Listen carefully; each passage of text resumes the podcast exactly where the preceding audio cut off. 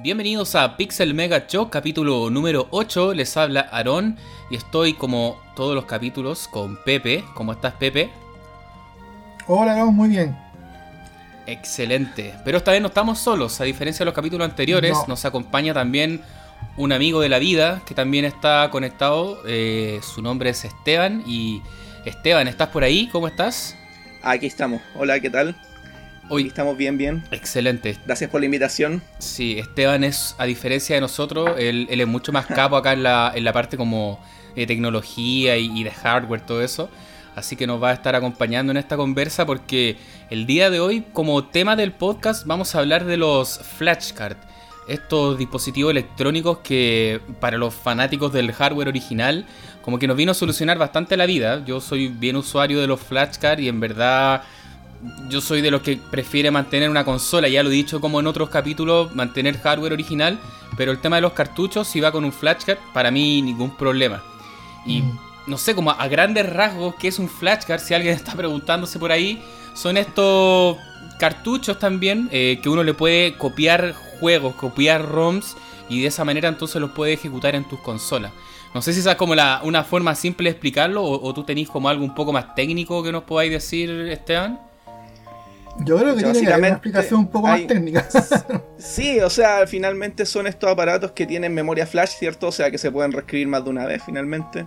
Y eh, viene de hace tiempo ya partiendo con estos aparatos con disquete, que los copiones le llaman a los españoles, ¿cierto?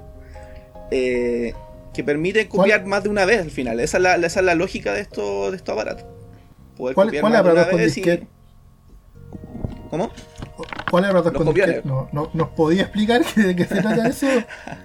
Ya, no sé. Para que la bueno, gente si no, no cacha como, o sea, un disquete en una consola, Sí, ¿cómo es eso? yo, yo cacho que antes de irnos Sí. tan atrás en la historia, eh, por- porque claro, esos son como los inicios de dónde parten estos, Sí. estos flashcards. Pero básicamente, básicamente la lógica es la misma. Mm. O sea, siempre hay una memoria ahí, una memoria flash que está jugando y que se copia, se copia una ROM, ¿cierto?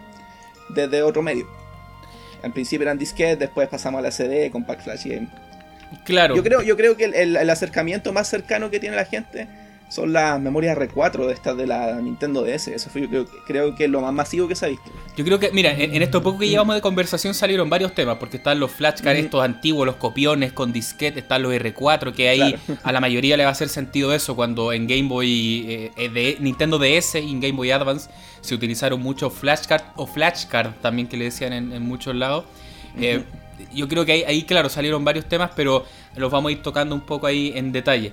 Una cosa que les quería comentar, que mm, yo le hablaba a Pepe de por qué también eh, hablar de este tema de los flashcards, y yo creo que es bastante interesante porque si bien hay mucha gente que está bien metida como en el tema de, de hardware, de estas nuevas innovaciones que se hacen de las consolas, hay muchas personas que, que no están tan conectadas y desconocen este mundo, por así decirlo, de, de posibilidades que te, que te dan los flashcards. Por ejemplo, eh, hay muchas personas que están como interesadas en revivir su- la nostalgia de tener una consola clásica.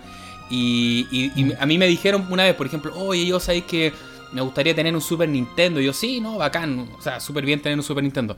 Pero es súper caro tener juegos, me decían. Porque la consola, por ejemplo, en Chile, eh, un Super Nintendo ya más o menos se está vendiendo caro a 50, 60 mil pesos 50 más o menos. por sí. lo bajo.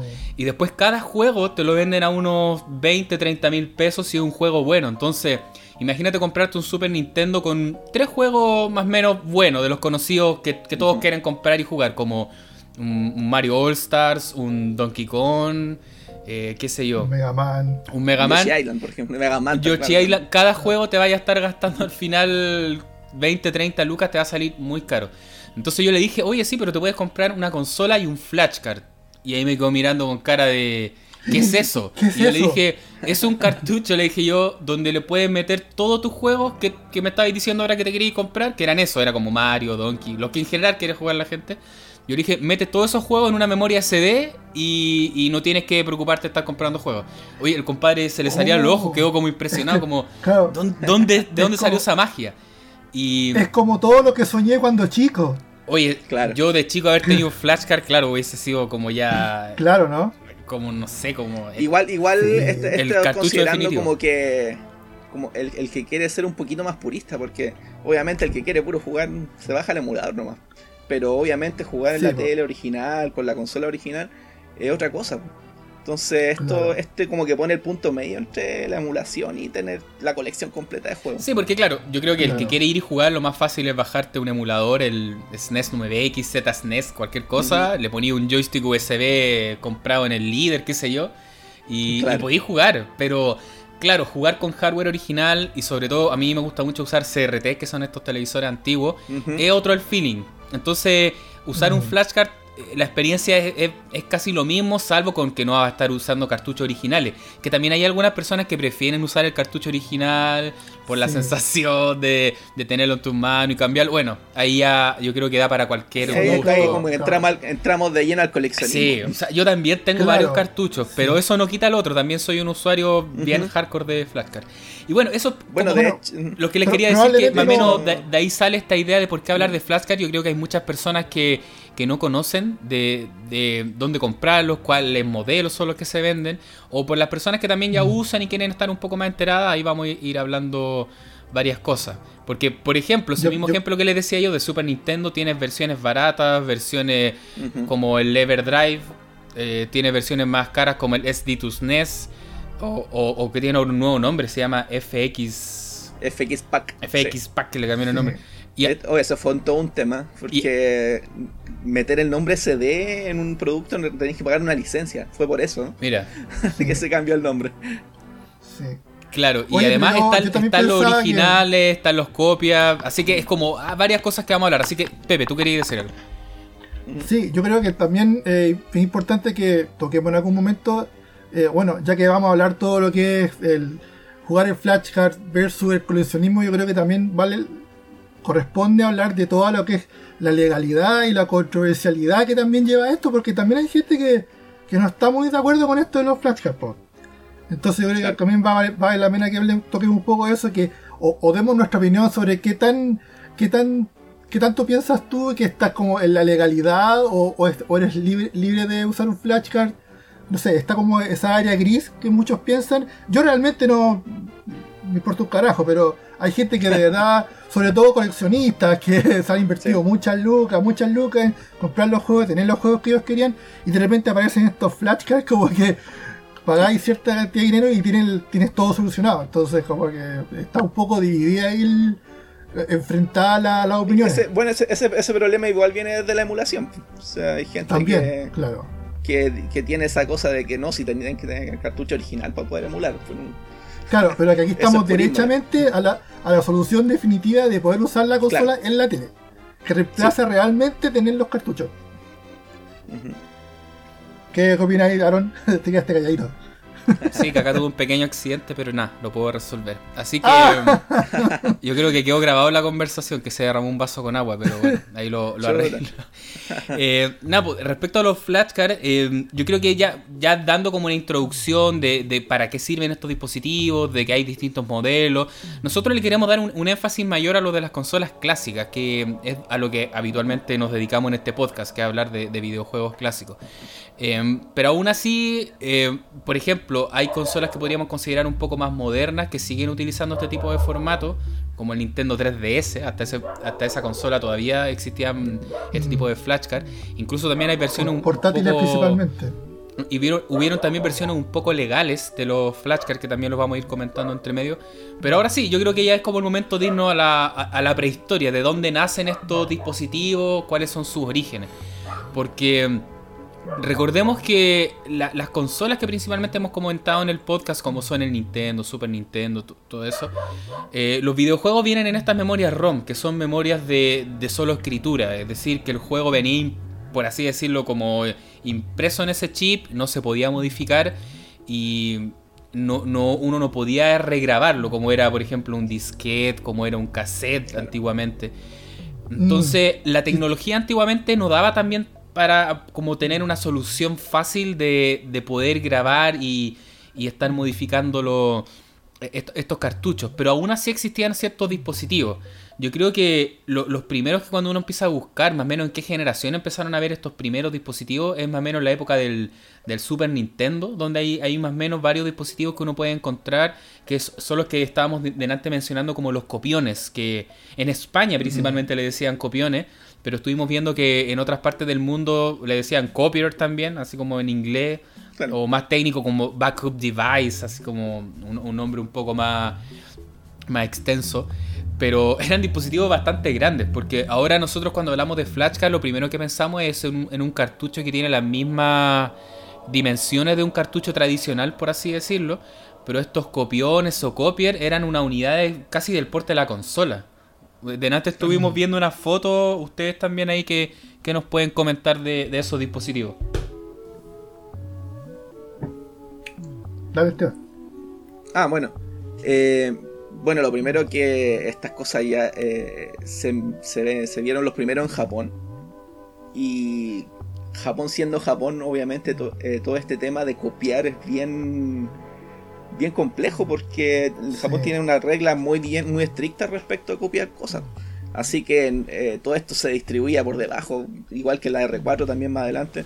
Eh, entonces, eh, bueno, la, cosa que, bueno, estas cosas se hicieron en, en Taiwán, obviamente, China, y llegaban de alguna forma a Japón. de antes estábamos hablando de una revista que, que le hacía publicidad a una revista que se publicó un, par de unos 10 números, si no me equivoco, que se llama Game Urara. Y ahí se hablaba de estos aparatos, pero con un montón de cosas más, ¿cómo se dice? Medias truchas, entonces era como un mundo bien, bien, bien, bien under, por decirlo de una forma.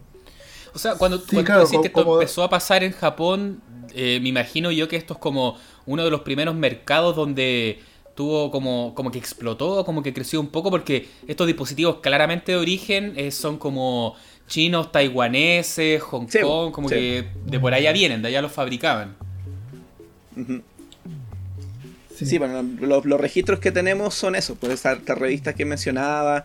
Después, obviamente, los medios en Europa, particularmente los españoles, empezaron a, a conocer estos aparatos. Y, y obviamente ahí era un poquito más abierta la cosa. Ahora, igual el, factor, el factor precio era importante, pues estos aparatos eran caros. Era tecnología de la época, o sea, tenían una disquetera que en, ese tiempo no era un, dispositivo barato. Entonces, eh, costaba lo mismo que la consola prácticamente tener uno de estos aparatos.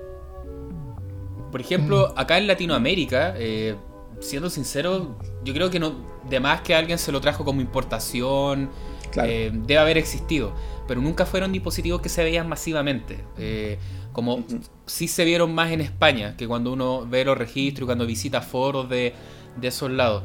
Y claro, ahora lo que estábamos viendo también son publicaciones. son publicaciones, revistas. Yo recuerdo. Yo recuerdo haber visto una publicidad argentina de los, de los copiers. Ah, es posible, Para el mercado argentino. Sí, Argentina, tuvo todo un, todo un mercado ahí de, copias con la, con la Genesis particularmente. Así que no sería raro. ¿Y para qué te digo Brasil? También he visto publicidad. Pues, creo, que debo haber, encontrado un, post en alguna página gringa y salía como publicidades de como de cosas ilegales de videojuegos. Y salía Brasil, salía esta revista argentina, que te hacía publicidad a estos como disqueteras copias. Bueno, para Mega Drive también existían. Pues, Mega Drive Genesis también, existían estos con disquete. Unos aparatos gigantes mm. que iban arriba. Bueno, y otra cosa que muchos lo, como el resquicio legal para vender estos aparatitos era que eran de desarrollo. O sea, lo permitía que tú pudieras desarrollar tu propio juego en el computador y probarlo en la consola. Esa era la, forma de venderlo legalmente, entre comillas. Mm. Bueno, hay un... Hay un, chiquillos, ¿qué les parece si eh, antes de seguir hablando de todo esto de la historia, podríamos quizás eh, desmenuzar un poco de cómo, cómo funcionaban técnicamente estos aparatos y cuál es el, el, cambio en relación a cómo era antes a cómo es ahora un flashcard. Porque si bien em, hablamos que tenía una disquetera y todo, pero cómo era el, el, proceso de... Al final, ¿qué es lo que hacía el aparato? ¿Copiaba un juego? ¿Hacía una copia? O tú podías como alterar el contenido, como que eso como que nos falta un poco para que la, para que la gente entienda. Sí, mira, yo eh, al principio lo mencionaba, eh, curiosamente el, esquema en esencia es lo mismo, o sea, hay una copia de una ROM hacia una memoria flash, ¿cierto? Y eso se eh, reproduce un cartucho original. Y bueno, eh, en el caso de la Super, por ejemplo, obviamente si habían chips especiales, este, esto no lo voy a poder grabar.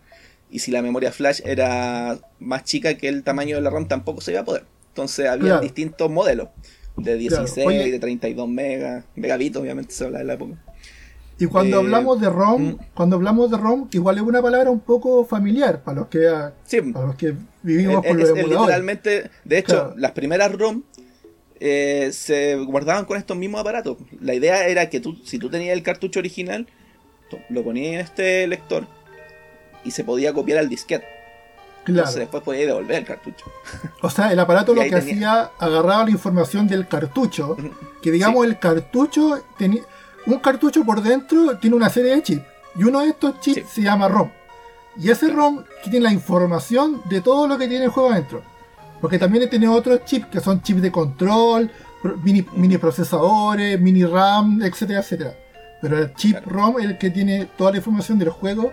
Y lo que hacían estos aparatos, según, el código fuente, entiendo, el código fuente agarraba esta información de ese chip del cartucho y la pasaba a un disquete que estaba en el mismo aparato. Y después tú te podías deshacer del cartucho y podías jugar el juego sin necesidad del cartucho a través del disquete. Es así como funcionaba en, grosso modo. Sí, ahí lo que les quería. Lo que les quería comentar es que, claro, ahora cuando uno piensa en un flashcard moderno, uno en una memoria SD puede meter prácticamente la colección completa de ROMs, porque uno la baja de internet, muy fácil. Pero en esa época no existía la memoria SD no estaba la micro CD, entonces la forma de almacenamiento por excelencia eran los disquetes, estos discos de 3 y medio, que, no guardaban mucha información también. Entonces, habían casos que si tú querías jugar ciertos juegos, tenías que tenerlos en varios disquetes también, no te cabían solo uno. Entonces tenías que partir el ROM, por así decirlo, en dos, tres disquetes, y cada vez que ibas a jugar tenías que estar cargando los disquetes. Si te fallaba uno, nada que hacer, tenías que conseguírtelo de nuevo. Y mira, acá estaba viendo, por ejemplo, eh, en, un sitio web de, los modelos que habían de copiones o de copier.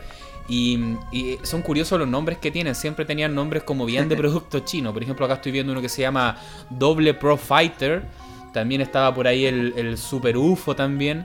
Y por ejemplo, el que estoy viendo ahora dice 2 en 1. Y me imagino que, claro. Bueno, hay eh, mención especial para el Super UFO porque si no sé si algunos están metidos un poquito en el tema de los flashcards actuales existe el Super UFO Pro 8. Resulta que se llama 8 porque hubo 7 versiones antes que eran con disquete.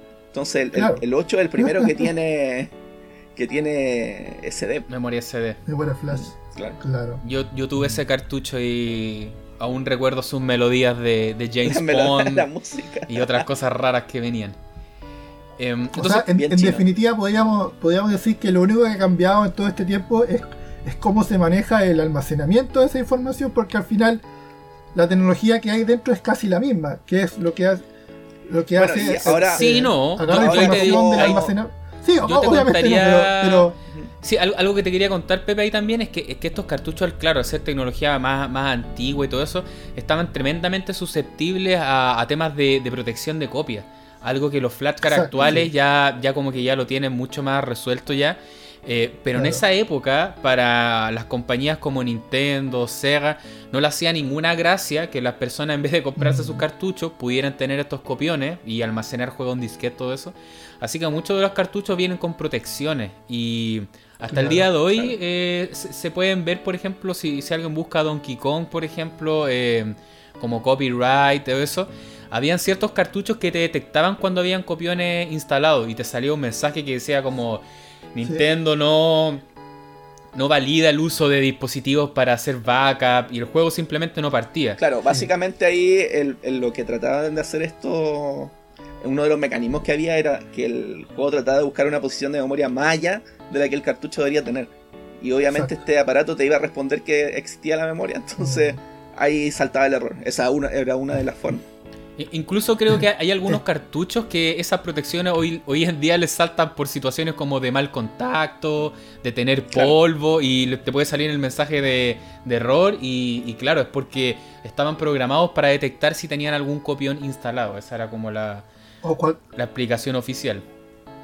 O cualquier anomalía que no era como tal cual como el cartucho. Hay algunos que eran como que iban un poco más allá y las protecciones de de piratería para estos copiones en algunos juegos, eh, ni siquiera te decía un mensaje, sino que te alteraban el juego para que llegado a cierto Sí, punto tú no pudieses avanzar y no te dieses cuenta. Mm. Bueno, eso se expandió en el, en el Play 1, por ejemplo, también se vio mucho el tema de... Hay varios casos bien emblemáticos, pero eso ya es otro mundo, el tema de los CD. Pero es la misma en esencia. Bueno, Claro. otra cosa que yo quería mencionar respecto de, lo- de los cartuchos actuales respecto del antiguo es la aparición de los FPGA. Que estos son unos integrados que permiten programarse. O sea, yo puedo simular cualquier otro chip eh, a través de estos de estos otros aparatos. Entonces, por ejemplo, ahora podemos correr en, en SD2 SNES, por ejemplo, juegos más avanzados. En, en Flashcard antiguo no se podía correr un Mario RPG, por ejemplo. Incluso el Mario Kart. Necesitaba un, chip especial, ya sea Super FX, el SA1 o cualquiera.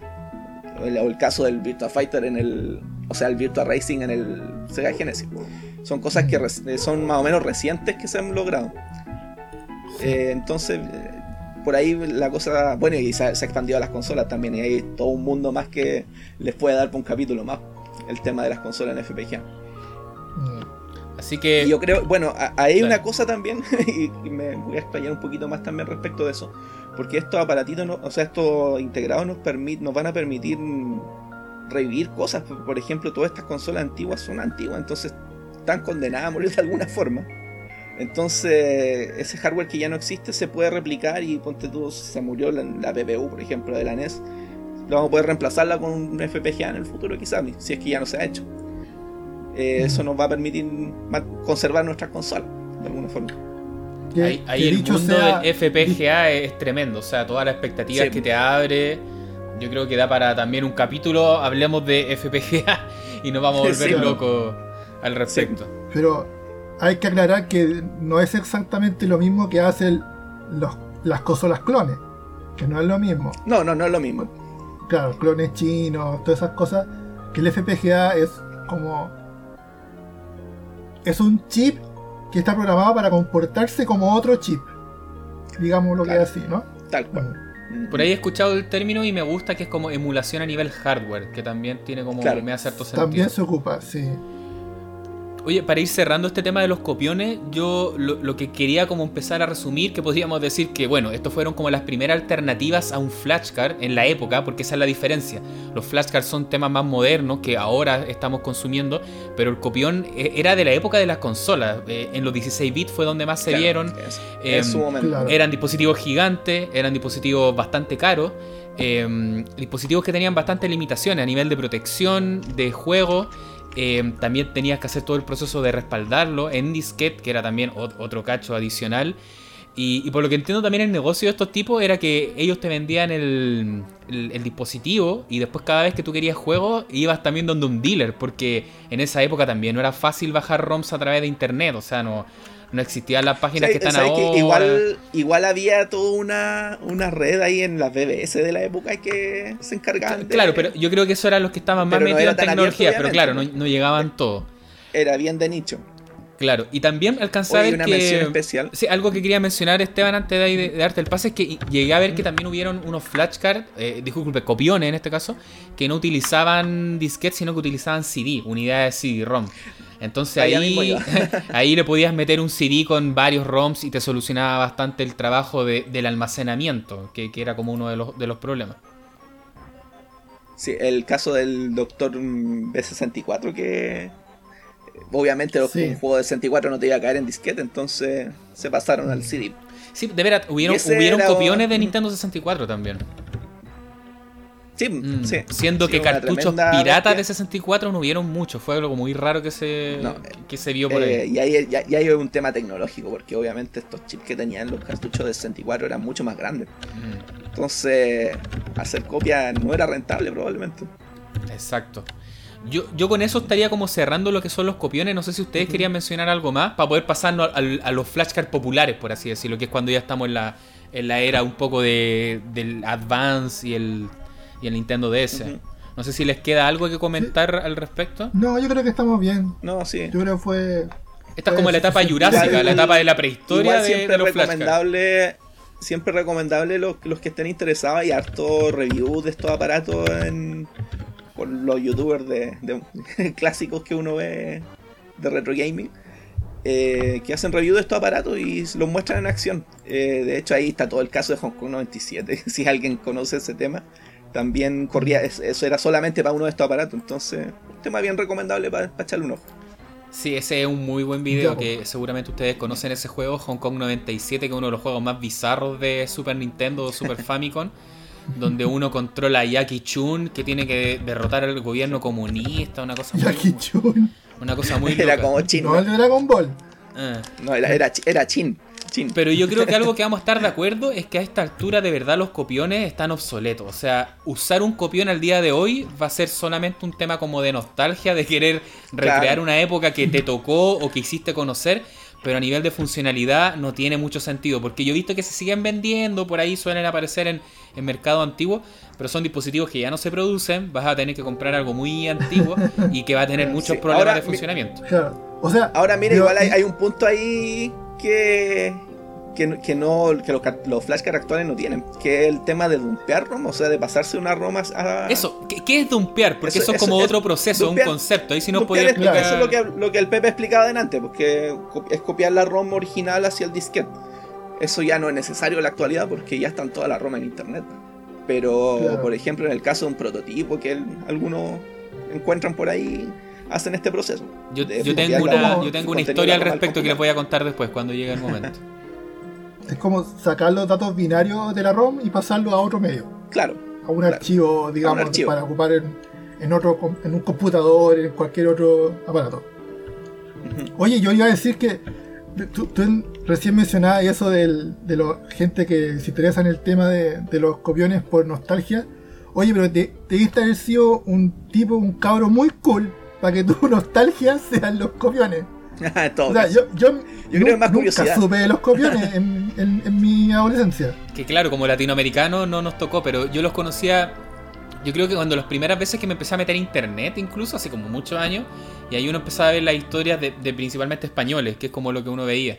Porque incluso en mercados tan grandes como Estados Unidos tampoco fueron masivos. Eh, deben haber habido personas que los consumían obviamente, sobre todo que las culturas como los, los gringos, los norteamericanos tienen mucho Em, mucha gente que viene también de Asia, de, varios países, una cultura muy cosmopolita, debe haber habido, pero no era masivo, porque además, eh, eh, como eran también, como bien tú decías, Pepe, productos que rozan la ilegalidad, eh, no eran fáciles de entrar al país cuando tenía una presencia tan fuerte de las marcas oficiales. O sea, Nintendo estaba muy fuerte en, América, Sega también. Entonces, estos productos medio truchos Incluso hasta, bueno, nosotros nos reímos, los, multicar, estos cartuchos chinos de mil juegos en uno, tampoco en Estados Unidos eran muy masivos. Eh, siendo que. No, eso, eso, eso, es una realidad nuestra y de los rusos. Eh, acá en Chile. Y, en China también. Lo que sí vimos nosotros eran muchos de estos cartuchos multicar de mil en uno, cien en uno. Eso se veía acá normalmente. Pero copiones, yo creo que obedecía este tema de que eran dispositivos grandes, caros. Traer uno a Chile era muy costoso. Después tener que estar. Yo creo que el, el factor precio ahí es el más fuerte. Yo creo que más, factor precio es un tema cultural, porque los norteamericanos, yo creo que en, en No, no, pero me refiero acá. ah, acá. No, yo quería volver al, tema de, lo, de Norteamérica, que quizás a ellos nunca les hizo falta, porque estamos hablando de un tema de primer mundo y tercer mundo. O sea, acá en, Chile, bueno, en Chile no, no, ocurrió, pero en otros países como España, Argentina, China, surgió esto por una necesidad de, de poder disfrutar los juegos, porque no de otra forma no se, no se podía tener. En cambio, en, en, Norteamérica, abundancia completa. O sea, allá estaban, estaban instaladas las empresas, había o sea, soporte completo. Mm. lo de los precios no sé, pero claro, concebir la idea de tener un aparato que piratee en Estados Unidos es súper rara porque primero que nada son súper jodidos los, los, gringos con la piratería, más que Japón yo creo. Y realmente no sé si le haría falta. ¿Creen ustedes o no? Yo creo que va por ahí, una mezcla de temas culturales, de, que es más difícil efectivamente el tema de la piratería en esos países, era mucho más penado, era mucho más complicado mm. de, tener abiertamente. Pero en países como, qué sé yo, por ejemplo en Chile los cartuchos pirata acá se vendían abiertamente, nadie, nadie tenía tema con eso, pero no creo que eso mismo pasaba en países como Estados Unidos. Em, bueno, lo mismo que pasó en la época del PlayStation. Era la mejor opción. o sea, era la mejor opción también porque yo o sea, yo igual conocí amigos que tenían juegos originales, pero gastaban una millonada de plata comprar su, un el Mario 3. En cambio yo por, Claro. por 4 lucas, 2 lucas me compraba el 150 en uno que venía el Mario 3, ponte tú por decir. Y yo de verdad la pasé mejor con los juegos piratas que, que otros amigos o familiares que tenían la, la consola original, los juegos originales. Sí, hay, Y hay claro, de todo tenía, ahí. te- bueno, ahí está mi Mm. caso, yo tuve la NES y tuve el Mario 1 y el Mario 3 y nada más, o sea, se fueron los juegos que tuve y, y el resto me lo prestaban de repente, entonces, Claro, claro, tú eras de aquellos. sí, no, y el más, el más triste fue el Game Boy, que tuve el Game Boy, me regalaron el Game Boy cuando chico, no sé, a mediados de los 90, pero siempre tuve el Tetris. Nunca tuve otro juego. Entonces, Sí, al final no había mucho, no había mucha diferencia, la verdad, respecto a un respecto a un Tetris de la calle. Al Brick Game. Sí, pues, oye, pero, pero Claro. era una persona honesta, ya. Como en la... ¿Qué más queréis que te diga? Oye, entonces damos ya por cerrada esta primera eh, etapa de los copiones o, o copier, que al final se quedó más o menos en esa etapa de los 16 bits, porque al final como estos también obedecen a, a ser dispositivos que, que estén en consolas que están pegando comercialmente, tuvieron su auge y caída en los 16 bits porque en la, di- en la generación anterior, esto también es como un, un poco de, mm, de- de ideas que estoy tirando, a ver si me confirma un poco el Esteban. Por ejemplo, NES era más difícil porque como el NES tenía este tema de los mappers y todo eso, no era tan fácil haber hecho un copión Claro, para NES. claro, o sea, Había una dificultad sí.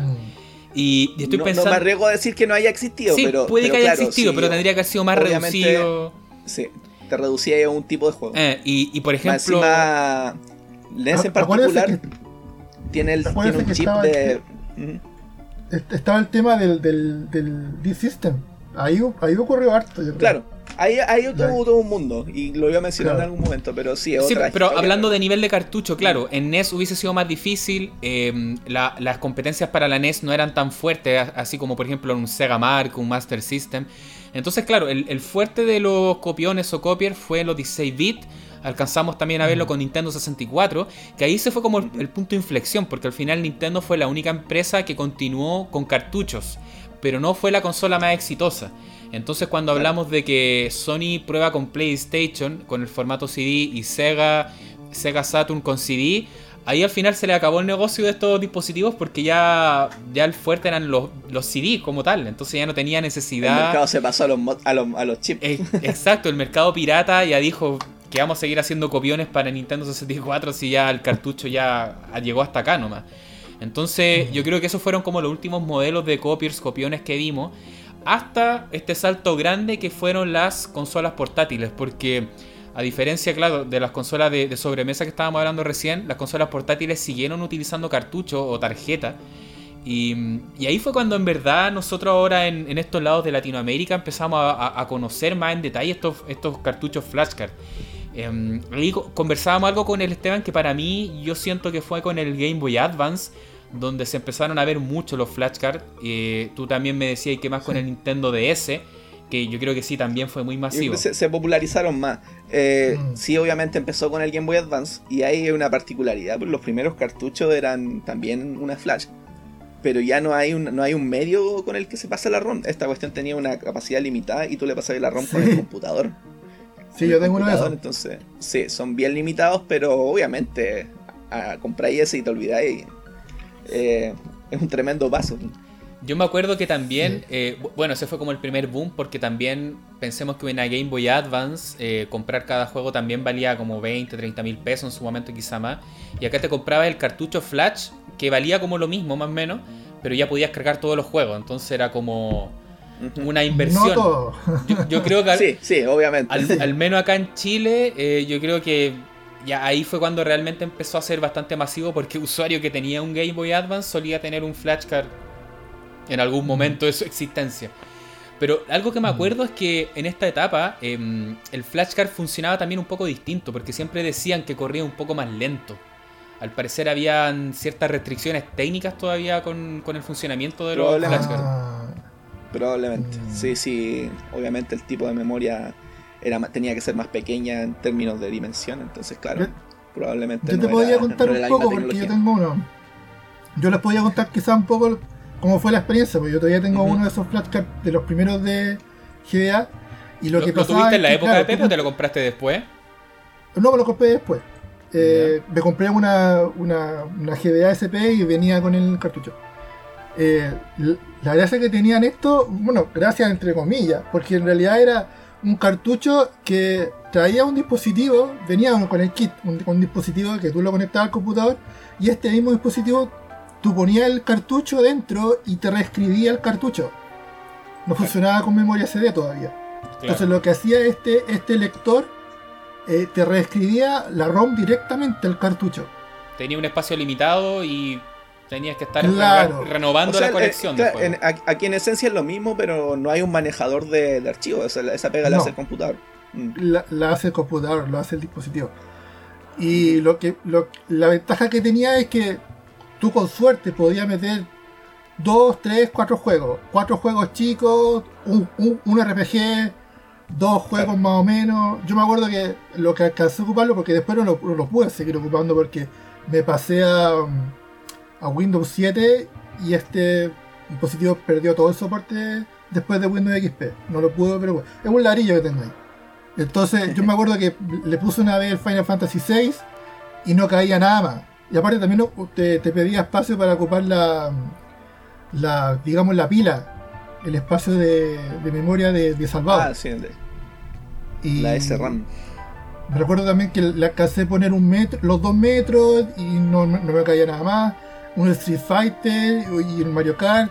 Pero siempre barajaba ahí entre dos, tres, cuatro juegos. Porque era, era el espacio como la. Ocupaba la, la ROM, la misma ROM del cartucho y la reescribía. Igual lo bueno de eso, Eso. es que como que te enfocáis en un solo juego. que es una de las cosas yo verdad, creo que pasa verdad. con la emulación y los flashcards ahora, que como tenéis tanto, termináis jugando todo un poco. Que es como Claro. similar a, a tener Netflix, cuando te pones a navegar Claro. y no eliges nada al final y estás ahora ahí Sí. viendo qué hay que buscar. Oye, Pepe, ¿te acuerdas del nombre del flashcard que nos estabas comentando tú? Sí, creo que se llamaba EZ Flash modelo Claro, 3, ahí- creo. E- El Z Flash era Oh. como de los más populares, recuerdo. Sí, hubo varias iteraciones Sí. de ese cartucho y creo que hasta el día de hoy se Sí. venden. Los Easy Flash. Sí. El, Claro, el que aparece Boba Fett, uno de ¿o ¿no? esos. No, es un cartucho azul, no tiene ningún, ninguna gracia la gráfica, la caja. Es como azul con blanco, unas letras rosadas, bien feo. Pero no, no tiene ningún ningún personaje con copyright que yo sepa. Oye, yo les debo confesar que yo en la época no y hasta ahora no, no tengo Game Boy Advance, nunca tuve. Entonces conozco el Ah. mundo porque alguna vez le, le robé, le pedí la, la consola a alguien un rato. pero yo me salté esa generación porque después tuve un Nintendo DS que era retrocompatible. Entonces no, no, no tuve temas con la, con la Advance y podía jugar en DS. Eh, así que no sé si nos pasamos ya al DS o, o queda algo de hablar de Bueno, a propósito, es que, es que bueno, la, la transición es bien suave en ese sentido porque los primeros eh, cartuchos flashcard para la DS eran los de Game Boy Advance. Mm. Y las primeras iteraciones dependían de tener los dos, los dos cartuchos andando, uno para la DS y otro para la, para la Game Boy Advance y con eso se ah, levantaban. sí me acuerdo. Sí. Eso, esos fueron los primeros. Tienes razón, porque para el que no lo recuerde y nos esté escuchando, la, la Nintendo DS, que es esta consola portátil de las dos pantallas, em, mantenía el puerto de, de cartucho de Game Boy Advance en la parte de abajo, pero arriba tenía un slot para el, el formato de juego nativo de la consola, que eran como estas Claro, tarjetitas. Claro. Entonces, sí, recuerdo que al principio no, era posible cargar juegos a través del slot tradicional de la DS, pero sí se podía ocupar el puerto de abajo. Entonces ahí los cartuchos venían con ese formato, como de Game Boy Advance al final. Mm. Sí. Pero para cargar juegos de DS se hizo como este este híbrido que permitía cargarte los juegos de DS, pero tenías que tener la, la parte de la Game Boy Advance. Probablemente ahí está la lógica del para cargar los juegos primero. Claro, hacía el, el bypass como de pira- pirateo. Sí. Sí. Bueno, y ahí como... Después ya la cuestión de la R4 explotó, o sea, ya Sí, yo creo que eso fue lo que pasó. Como bien tú dices, Esteban, después en Nintendo DS, cuando los. los- no sé si habrán sido chinos que lo hackearon o, o la persona que encontró cómo cargar juego a través del slot nativo de la consola. Ahí fue cuando esto explotó. Y a- ahí yo creo que esa fue como una generación donde ya todos tenían un flashcard porque eran súper baratos también. sí. Entonces, muy barato. Ahí me acuerdo del R4, que es uno de los flashcards o flashcards más, más populares de, de la consola. Sí, y, y, las mil variaciones que existieron, porque claro, había un original, como, y como todo pasa con estas cosas, empiezan a salir variaciones. El DSTT. El DSTT, sí. Salieron más versiones porque obviamente con la DSI taparon el cartucho inicial. Ace Card, me acuerdo también. claro. Sí, hubo varias. Y y quieran representar mejoras porque finalmente las versiones más nuevas no te funcionaban. Lo mismo para la 3DS después, también sacaron cartuchos compatibles primero con juegos de DS, después inventaron uno para 3DS, pero ya ahí la cosa se nos fue un poquito porque ya empezaron a salir los hacks para meter juegos directamente en la consola. Así que ahí ya se empieza a difuminar un poquito el tema en, las DS por lo menos. Mm. Oye, en mi caso, para contarle cómo fue mi experiencia...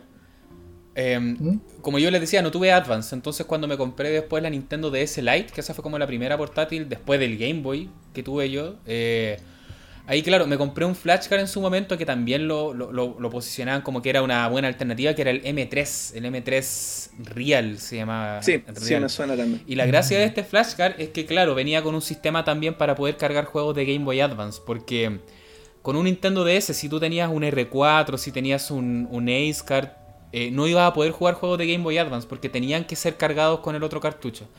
Entonces este M3 tenía como un sistema dual, por así decirlo, donde podías cargar juegos de DS y a su vez tenía una expansión de memoria que podías utilizarlo para cargar juegos de Game Boy Advance y para meterte internet también. Podía usarlo de navegador con una experiencia que era... Oye, no sé para qué, nadie se podía meter internet con eso al final.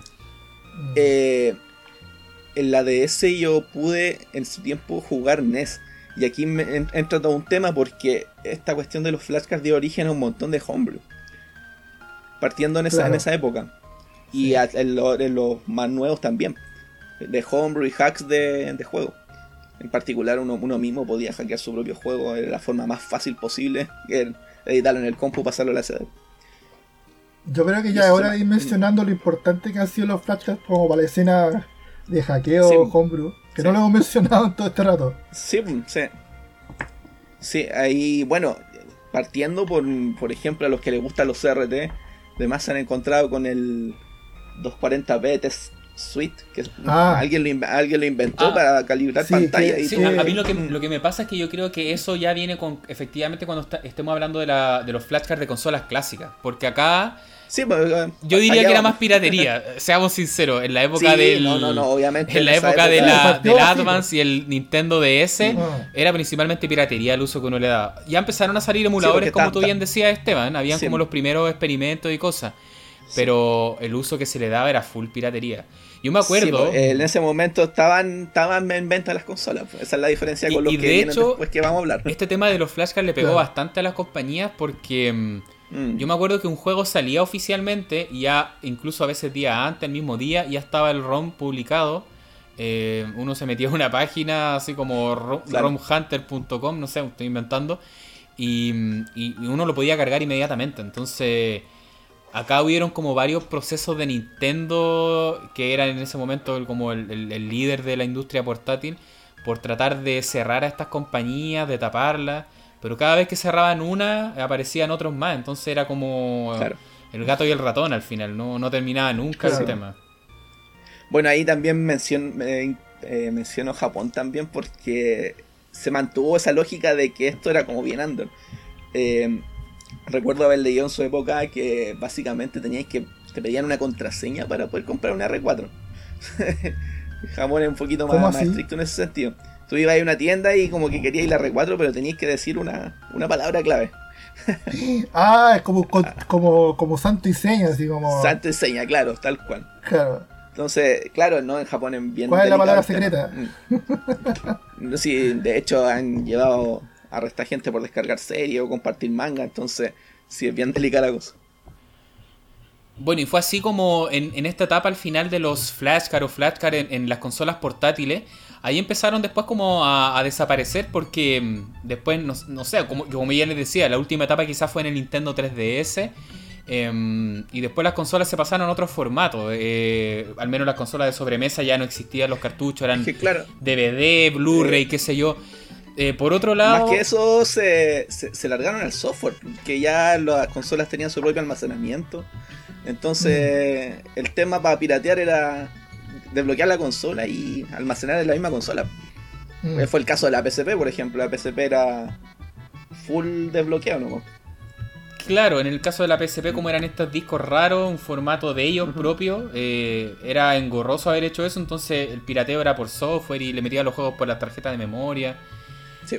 Pero ahí, claro, dejaron de ser como un poco mainstream, por así decirlo, los flashcards. Eh, entiendo que también para la 3DS se demoraron bastante en hackear el dispositivo. Fue como igual. Sí, Nintendo sí, hizo la. Porque Nintendo, eso, cada vez que aparecían estos flashcards, ah, inventaba alguna solución para poder ir tapándolos. Por ejemplo, cuando inventaron la Nintendo DS, después salió la DSi, que mejoraba algunas cosas. Entonces dejaron de funcionar todos los flashcards. Y ahí los piratas tuvieron que inventar nuevas versiones. Y ahí lo que les decía antes, más o menos como el, gato y el ratón, estar inventando cómo taparlos y, viceversa. Sí, pero sí es verdad, eso la, la 3DS de- se demoró. Lo más que había era para jugar DS, ¿no? O sea, lograron parchar, mm, reconocer juegos de DS, pero 3DS se demoró. Apareció hasta la Sky 3DS, que eran dos, memo, dos, dos cartuchos, y ahí se largó la cosa, pero, pero se demoró. Sí. Hasta que llegó un, un hackeo que ya te permitía hacer lo que mencionas antes. Claro, esto es como. Cargar archivos ya. Esto es claro, lo que estábamos conversando recién es como a nivel un poco de las consolas más masivas, porque yo diría que al mismo tiempo, o incluso un poco antes, empezaron a hacerse estos desarrollos de, de cartuchos flashcard, ahora que eran como orientados al, al coleccionista, a la persona que aún seguía utilizando hardware original, que digámoslo, que son grupos más purista. chicos. El purista, porque son grupos más chicos. Claro. sí, Digamos a la que- preservación al final. Claro, porque cuando se, se pirateaba o se hackeaban estos cartuchos de Nintendo DS o, o un copión, estábamos hablando de consolas que tenían mucha venta en el momento. Entonces, por eso hablamos harto de piratería. Pero esto, esta otra alternativa de estos flashcards que empezaron a aparecer para consolas que ya llevaban 30 años en el mercado y que ya estaban más o menos, por no decir obsoletas, ya no estaban con una vida comercial activa, sino que ya, ya, ya venían eh, descontinuadas hace bastante rato. Eh, empiezan a hacer como unos proyectos un poco más independientes, eh, son distintos desarrolladores, ingenieros que empiezan a lanzar este tipo de productos. Y, claro, como bien decía Pepe, tienen como otra, otra visión, porque si bien se utilizan mucho para, entre comillas, piratería, no es como su principal uso, hay como un, sentido un poco más altruista, por así decirlo, detrás de estos desarrollos. Eh, y ahí, claro, son varios los desarrollos que, que- empiezan a aparecer, pero yo creo que uno de los primeros que podríamos empezar a tener como en el radar van a ser lo- los Power Pack, que son unos dispositivos que, que realiza un, un- un desarrollador en, en Norteamérica. Pueden ingresar a su sitio, eh, Retro USB. Que ese sitio, tú, lo- tú ingresas al sitio y parece que fue hecho en los 90, porque siguen con un HTML básico, como en unas nubes de Mario Bros. Y, No, ese sitio se ha mantenido intacto de la época, Sí. sí. Yo me acuerdo de haberlo visitado en su momento y está igual. Ni un cambio. Claro, y esos fueron de los primeros flashcards que empezaron a aparecer en la red y era como, oh, o sea, puedes jugar con, con, con ROMs, con juegos en tus cartuchos reales, porque algo que, que creo que también sería valioso eh, hablar, que un poco antes que aparecieran estos flashcards como tal, el tema de los ROMs ya era muy masivo en Internet, ya estamos hablando de un Internet totalmente Claro. estandarizado Sí. como el día de hoy, donde uno entraba a páginas como Emu Paradise, Rom Hustler, qué sé yo, y era muy fácil encontrar ROMs. Entonces, tú podías, el juego que se te ocurría, entrabas, lo bajabas y lo podías probar en un emulador. Entonces, cuando aparecen estos nuevos flashcards, como los de, de los Power Pack de Retro USB, ahí la conversación era como, ah, o sea, los puedo ejecutar en mi Nintendo que tengo guardada hace años atrás. el Claro, hasta el día ahí de está hoy. como el. Está como el link, po. O sea, estáis, uniendo el mundo de la emulación y los ROMs. Claro. Y estamos volviendo a las consolas de antaño, donde tú puedes ocupar ese mismo formato de archivo Y lle- y popular que está en todos lados y los metí en la consola. Sí. Mira, yo aquí estaba revisando y de referencia del Power Pack, aquí hablan del año 2007. Sí, ya tiene, tiene su Más de 13 años. Sí. un par de años bueno. encima. Mm, 2007. Harto tiempo ya. Sí, porque yo, Bueno, y este- yo creo esta- que la época dorada, por así decirlo, de la emulación fue como, como los 2000, ¿cierto? 2000, Claro. principio del 2000, 2002, cuando todos utilizábamos eh, el SNES 9X, ZSNES, Nesticle, eh, Claro. Genesis, Claro, así Kaios. como particularmente mencionaría así como el ZSNES, el KGN 98, KG98, sí. eh, el Nesticle, El NES. El, bueno, el mame mismo también. Mame. Claro. Sí. El, O- había había otro, el, había otro de arcade que era como la, como la, la alternativa al mame, pero que corrían mejor. ¿Cómo se El- llamaba? El, ¿No era Calus? no, el No, Raiden, Ryzen, Rai- Ah, sí, sí, sí, me suena. Raine. Raine. Rain. Raine, el Raine, sí. Sí. bueno, ta- también está el Neo Rage, que también corría hasta Sí. un guate. Sí. Entonces, claro, nos empezamos a acostumbrar a este tema de poder tener una facilidad increíble para encontrar ROMs. Uno podía bajar también eh, los ROM set, que es este término que se le denomina al final a todos los ROMs de una plataforma. Y Eso ya es más nuevo. Claro, yo creo que el primer pero que tenían lo- los primeros flashcards fue el tema de que eran bastante caros. No era un valor que uno estuviera acostumbrado a pagar porque recordemos que en esa época las consolas retro, si tú no las tenías de tu niñez, todavía eran fáciles de, de comprar. Eh, Sí, año por, 2007, obvio. eh, por esos años uno podía Estábamos encontrar comprando los Nintendo a Lucas, sí. Nintendo, Sí, Super feria. Claro, a, a valores irrisorios. O sea, para alguien que no está escuchando de afuera, estamos hablando como a 5 dólares, 8 dólares. Podíamos Con comprar suerte. consolas a ese precio. Pero después te estaban vendiendo un flashcard que valía 100 dólares, 150 dólares. Y, y más encima no era tan fácil comprar de afuera en esa época. Habían ciertas restricciones No. todavía. Entonces estábamos diciendo que Yo creo que más, más que restricción era como difícil, bueno, para, la edad también de uno, también... como de la generación de esa que era difícil acceder a una tarjeta de crédito. Porque aquí Sí, no, no- existía tarjeta de débito para comprarla afuera. Las ganas estaban. Pero claro, era muy difícil conseguir una tarjeta de crédito. Y. No. y bueno, la plata también. le- no deja la eso. independencia económica. Sí, Yo aparte de, de estos del, del Power Pack que fueron como los primeros, también vi unos esfuerzos de mm, como desarrolladores chinos seguramente, eh, que se vendían en esos años también, que veíamos en página... Se me fue el nombre, pero lo voy a recordar en algún momento. Eh, unos que, que eran como los Neo Myth, que eran unos cartuchos de Sega Genesis, por ejemplo, había un Neo Myth, creo que también de Super Nintendo, pero no se sabía mucho, eran como unos flashcards un poco más más NN, por así decirlo. No, no eran tan masivos todavía y, valían casi igual que los Power Pack. Entonces, en general se compraban más los Power Pack. eh, por ejemplo, en el caso de Super Nintendo. No, no sé si tú alcanzaste a conocer eso, Esteban. ¿Los Neo Myth te suenan? no, no, no, no me suena. Mm, Yo creo no, que en la época, en la época alucinaba por un Power Pack, eso sí te lo puedo decir. Sí, yo también. Mm. Como que la primera vez que vi uno quedé así como babeando. Que fue una de las Aquí de- encontré algo, de al parecer era, era una especie de flashcard, pero claro, ocupaba memoria ROM. No tenía como memoria SD, digamos. Si es que no me equivoco. si es que- ¿Qué fuente es esta? A ver. Estamos metiendo a los lados más oscuros de internet para poder. Neomid MD 3 en 1 flashcard. Sega Mega Drive. Oh, oh. 32X Sega Master System. Ya, esta era la página que estaba. Yo creo que cuando hablamos de dispositivos flashcard, China, procedencia dudosa, Tototec es una página emblemática de este tipo de. Ah. Ahí le hace sentido, claro. ¿viste? Estos Neomit se Ya. vendían en Tototec, que es una página que hasta el día de hoy ustedes entran y venden flashcards muy antiguos, no sé por qué los venden todavía. De DS, de varias alternativas más de consolas.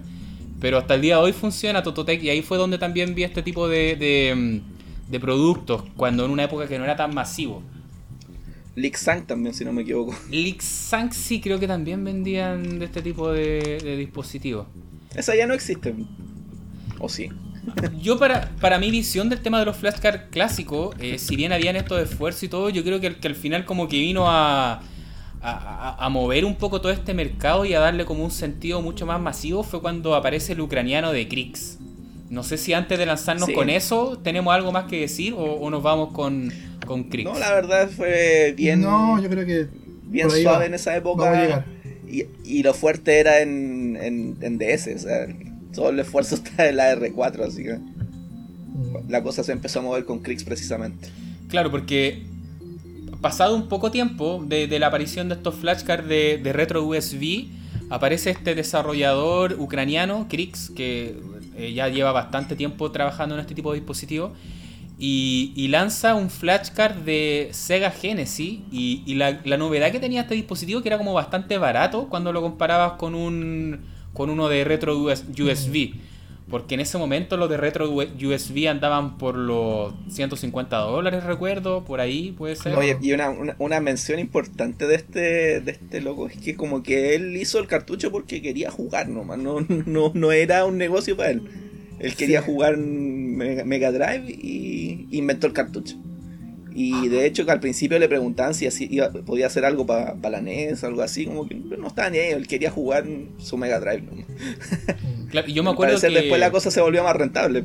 Sí, porque él cuando lanza este dispositivo que él le llama Everdrive, que, que, al día de hoy el Everdrive pasó a ser como un poco la palabra para denominar flashcard. Hay muchos que dicen como, ah, el mm, Everdrive de Nintendo 64, el Everdrive de tal consola. Porque al final este tipo le pegó el paro al gato. Lanza el Everdrive de, de Sega Genesis a un precio mucho más asequible. Y recuerdo que en su momento valía como 70 dólares, algo así. No era caro para, para lo que uno al final podía terminar jugando. En cantidad y todo eso. Y, yo recuerdo que en su momento yo, yo también lo contaba en otros podcasts. Yo era como el niño que nació con Nintendo. Mi niñez fue Nintendo, Super Nintendo, bla, bla, bla. Pero ya más adulto me compré un Sega Genesis, pero no tenía muchos juegos. Entonces, mm. este tipo lanza este flashcard. Yo lo compré original en su momento, se lo compré a, a Crix, una de las primeras versiones. Y, claro, o sea, esa fue como mi primera experiencia con un flashcard eh, de consola clásica. Em, y, y, esa era como la innovación de decir como el día de hoy, ya en los 2000 y tanto, un tipo, un ingeniero, un tipo capo está desarrollando hardware para consolas tremendamente ya desfasadas de 20, 30 años atrás, pero que te permiten cargar todo. O sea, yo en una memoria SD, porque esa también es la diferencia, los, los Power Pack eh, de retro USB como tarjeta de memoria ocupaban una Compact Flash. Que son unas tarjetas que son un poco difíciles de, encontrar, eh, son más caras. Sí, son, son más de nicho. De hecho, se ocupan en, en varias cámaras digitales de alto grado. Todavía existen. Sí, sí. Todavía tiene su, nicho, pero claro. En esa época era un poquito más estándar hablar de, de Compact Flash. pero eran caras. Todavía no era muy popular. Tener una de un giga era como difícil también. Y, y, claro, una de las innovaciones que hizo este ucraniano fue cuando lanza este Everdrive, que así le pone Everdrive tal a seca, es que podías guardarlo en una SD. Y ya en una época donde la SD ya te la encontraba en todos lados. O sea, uno encontraba SD de 512 megabytes muy fácil. De un giga también era fácil encontrar. Y, y, nada, pues ahí fue como... No tan, barato, no tan barato como en la actualidad, sí. O sea, igual era, una, inversión, pero pero accesible, no, no como ahora. Ahora, no sé. Ese, ahora, ese es otro tema, que, otro tema que vino a mencionar, porque estamos viendo que eh, la tecnología de los flashcards ha ido evolucionando, pero también está la tecnología del, almacenamiento que también se ha ido avanzando eh, enormemente y los costos han ido bajando. O sea, de ahora con. O sea, no, solo con, la SD, pues, estamos hablando de la, de la misma memoria flash que ocupan estos cartuchos. claro, eh, almacenamiento en general, para todo tipo de computadores, portátiles.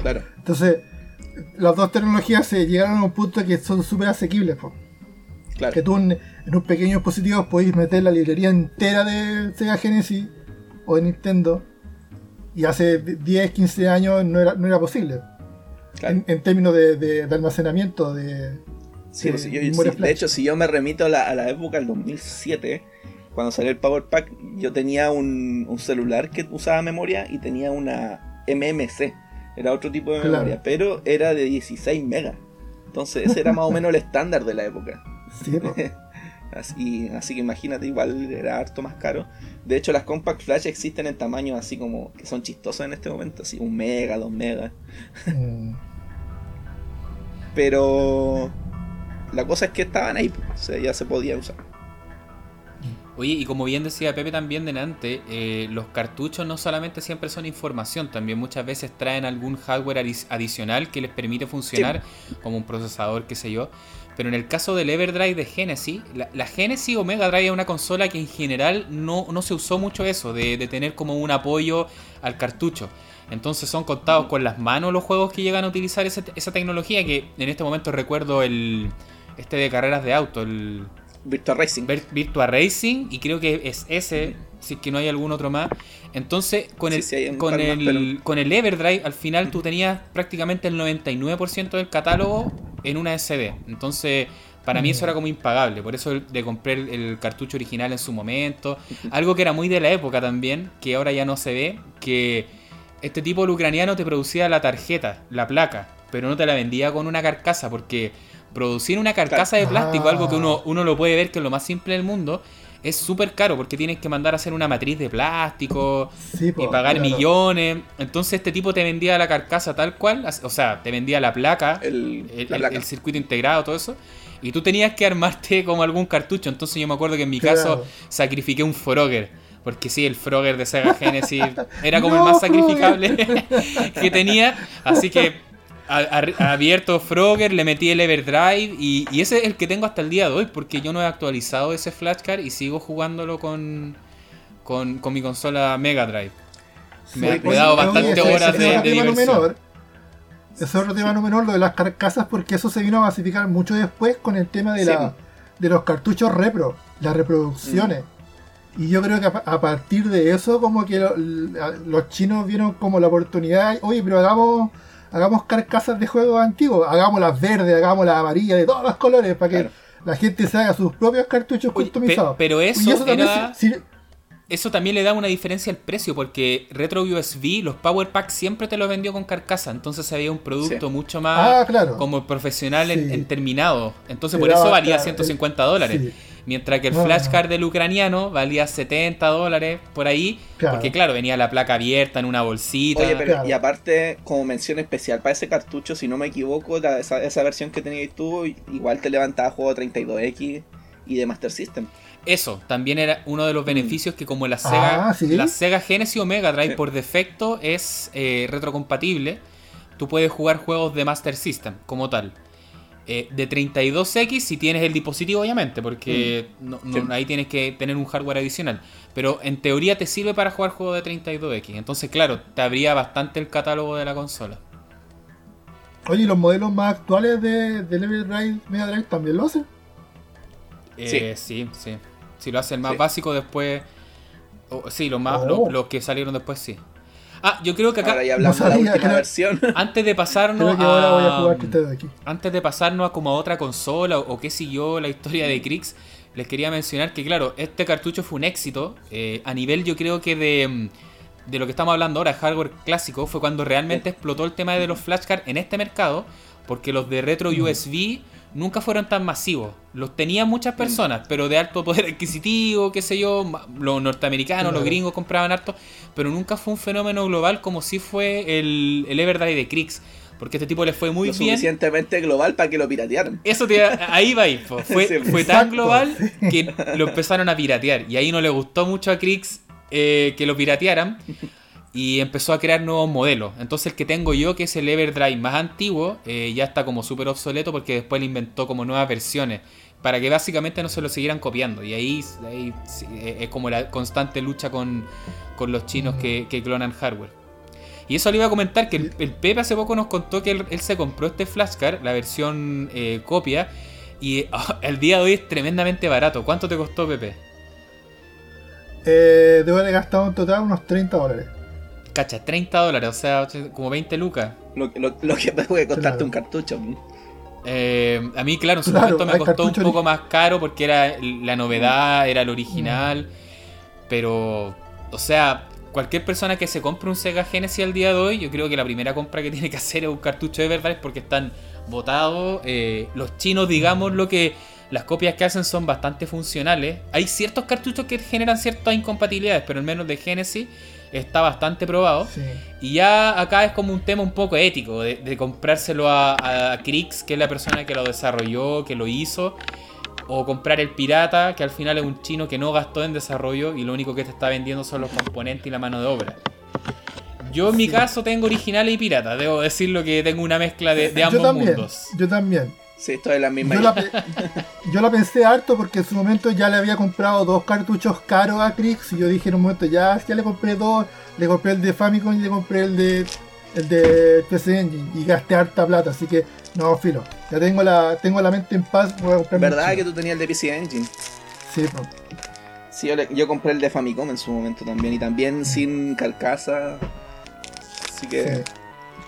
En su momento el Famicom venía, con la carcasa, pero había que había que pagar un poco más. Sí, sí, me acuerdo que, creo que también tenía esa opción en ese momento. Oye, así que antes de pasarnos ya a, las otras consolas, eh, en resumen, el Everdrive de Krix hasta el día de hoy, si bien ya está obsoleto porque ha lanzado otras versiones, sigue siendo tremendamente útil, puedes correr prácticamente todo el catálogo, es un cartucho bastante simple, pero la Sega Genesis tiene ese factor, ese beneficio, que no necesitabas mucho, mucha tecnología como si por ejemplo en Super Nintendo, que ahí hay hartos chips, hay hartas cosas distintas. Así que yo lo recomiendo a todos los usuarios, los que les interese poder jugar juegos de esta consola. Eh, es bastante barato, fue una de mis primeras compras. Y bueno, y eso fue lo que pasó, que al ucraniano le fue tan bien con este dispositivo que las voces empezaron al tiro a decirle como, ok, ¿cuál es tu siguiente proyecto? Porque si te fue tan bien con este, ¿cuál va a ser el siguiente? ¿Cachai? Y, si no mal recuerdo, acá uno de los primeros que empezó a, trabajar fue el de Super Nintendo. Eh, que en este caso le llamó creativamente Super Everdrive, que era como el, nombre más obvio. Sí. Yo pensé que era el de Nintendo, el que venía después. Creo que el de Nintendo tuvo un poco más de dificultad. Puede que haya sido antes o paralelo, pero era, un poco más complejo el Nintendo, siendo que era una consola más. Pero van por ahí mismo. Y de hecho también está el tema de la disposición que les mencionaba antes. O sea, el loco realmente y, de hecho es como bien cortante para, responder en Twitter, por ejemplo. Es que no habla inglés eh, como 100% fluido, como que es su segundo idioma. claro. Pero la cosa es que, que, no estaba ni ahí al principio con, con trabajar en Famicom ni nada de eso. Lo que yo sé de, de Krix, que le fue también con estos cartuchos, que después cuando, bueno, en resumidas cuentas, él después, hasta el día de hoy, él tiene una serie de flashcards para muchas consolas, porque sacó después de Genesis, sacó Super Nintendo, Nintendo NES, PC Engine, Game Boy, eh, Nintendo 64 y ¿me estoy perdiendo alguna? GBA no estoy seguro. Game Boy Advance también tiene uno, sí. También, mira. Em, entonces, y, cada uno tiene varias versiones. Entonces, lo que sé de este tipo es que como le fue bien, después dejó su trabajo y pudo dedicarse a esto y hasta el día de hoy eh, es como su principal preocupación y sigue desarrollando cosas. Em, entonces, este fue como el primer boom, creo yo, a nivel de, de flashcard para consolas clásicas y ahí empezaron a aparecer más desarrolladores también de, otros proyectos, eh, algunos también muy independientes, como les decía, algunos que son un poco más comerciales, que buscan este como éxito.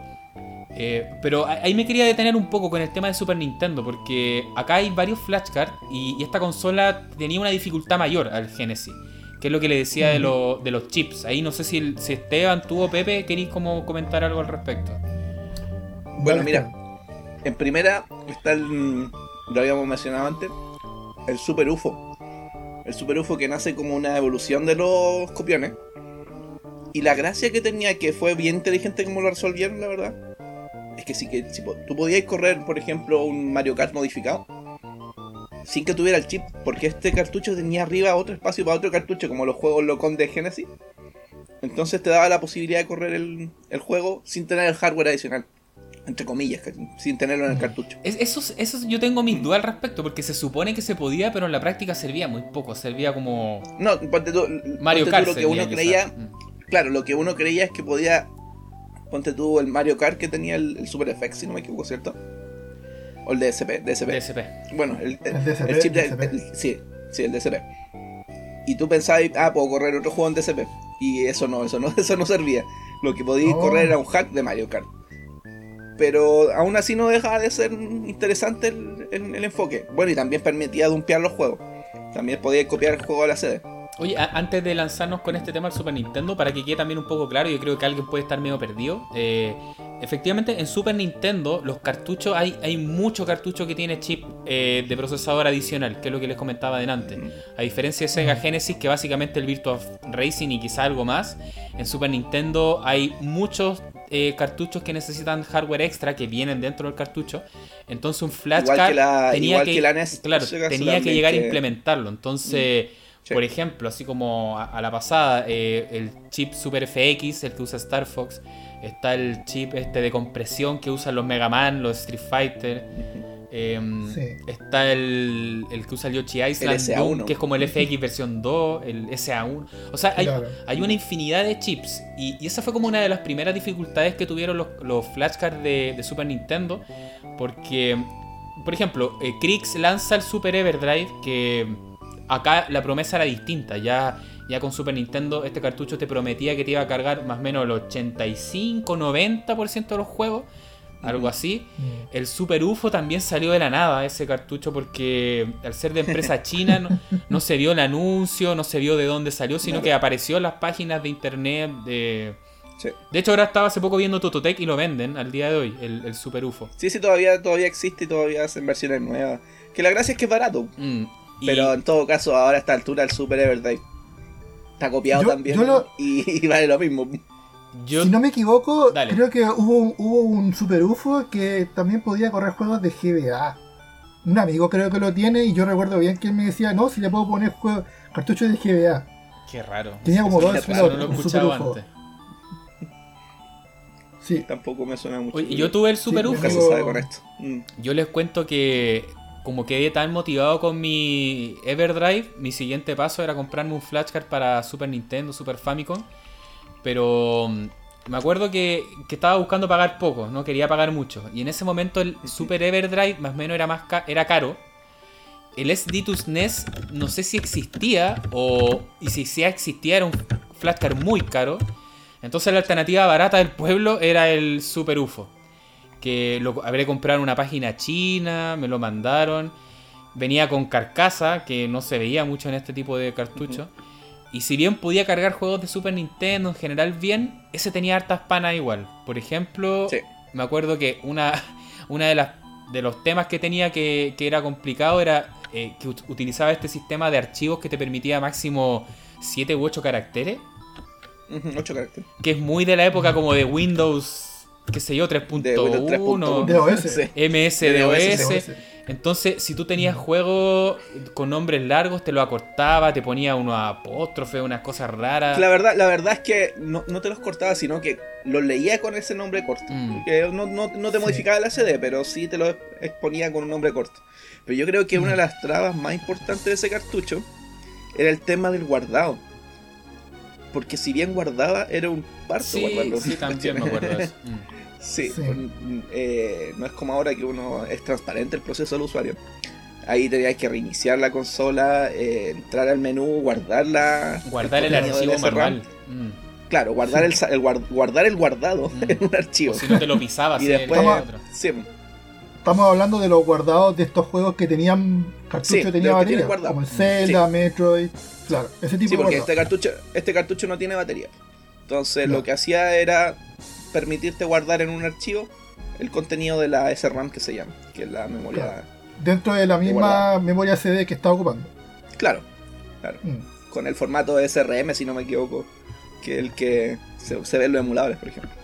Oye, y si bien, como les comentaba, no, no hubo una página como oficial donde hubiera mucho detalle de este producto, porque Crick sí lo hacía, él contaba su desarrollo, qué era, todo esto. Super UFO apareció de la nada, pero lo que se ve de este producto y que lo comentamos también delante, es como que algún desarrollador, me imagino chino, hongkonés, de esos lados, tomó un copión antiguo, lo adaptó, lo transformó, Claro. le metió una tarjeta SD. Mm. Entonces, el- el- este flashcard Sí, como que no- tiene olor a copión, tiene olor a, a copier, así Claro. como que tiene toda Uno la... no sabe, no, no sabe Tiene las si entrañas realmente fueron los mismos que hicieron el la, la iteración anteriores. Y- Lo más probable es que sí. Probablemente los mismos chinos. Claro, Sí. y, y cuando tú lo prendes, el menú es súper colorido, tiene unas canciones que, que ripearon de un juego, James Bond, y canción de Navidad. Es muy bizarro porque los otros flashcards que estaban haciendo estos tipos como Retro USB, em, el, el Crix, tú prendes y son menús como súper, así como parco, así como letra en blanco, fondo negro. Minimalista. Algo Claro. súper funcional, pero no, pues el Super UFO era con canciones, con monitos, era, era como una experiencia muy china de, de cartucho de esa, de esa época. Em, y, Tenía hasta el olor a fitanga. exacto.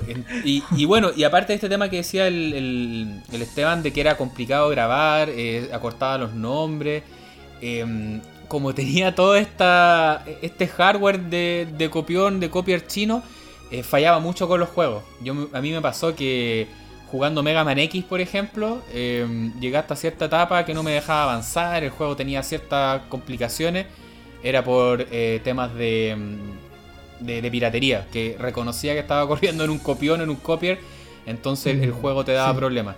Me pasó lo mismo con el este juego de la gárgola que es del Red Arrimor, ¿cómo se llama este juego? Ujú. Eh, Es que es la gárgola Demon Ghost and Goblin.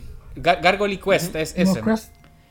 Demon's Crest. se Demon llama. Crest, sí, el, el- el de Super Nintendo Demon Crest. Lo mismo, hay un boss que no lo podía matar, estuve como 10 minutos y dije, ¿qué onda? Me puse El a investigar y era porque era. Me estaban. Sí. eh, me, me salió la anticopia. Entonces llegó un punto que Sí, dije, creo que ya, ya sería todo con este flashcard. Lo vendí a buen precio, debo decir. Porque mm, este cartucho con el tiempo volvió a subir. Era muy barato. Sí. Y después subió de precio porque tenía estas capacidades de dumpear. Como, como tú decías, Esteban, que se le puede poner un cartucho arriba. Y, y- y te sirve para dumpear también archivos save. Esa era como una de las gracias que tiene. Sí, Hay gente sí, que le interesa hecho, guardar esto- su save de juegos antiguos. Sí. para no terminar como Oye, el, yo- japonés este que tiene el Nintendo Le- corriendo a Lumihara Kawase. Iba a hacer una pausa yo porque acá averigüé yo lo que les dije recién del, del puerto GBA. Lo que era ¿Ya? esto, estaba un poco confundido en mi mente. Este, mi amigo, el, el jugo natural, se acuerdan de él, el usuario de, los- de los foros.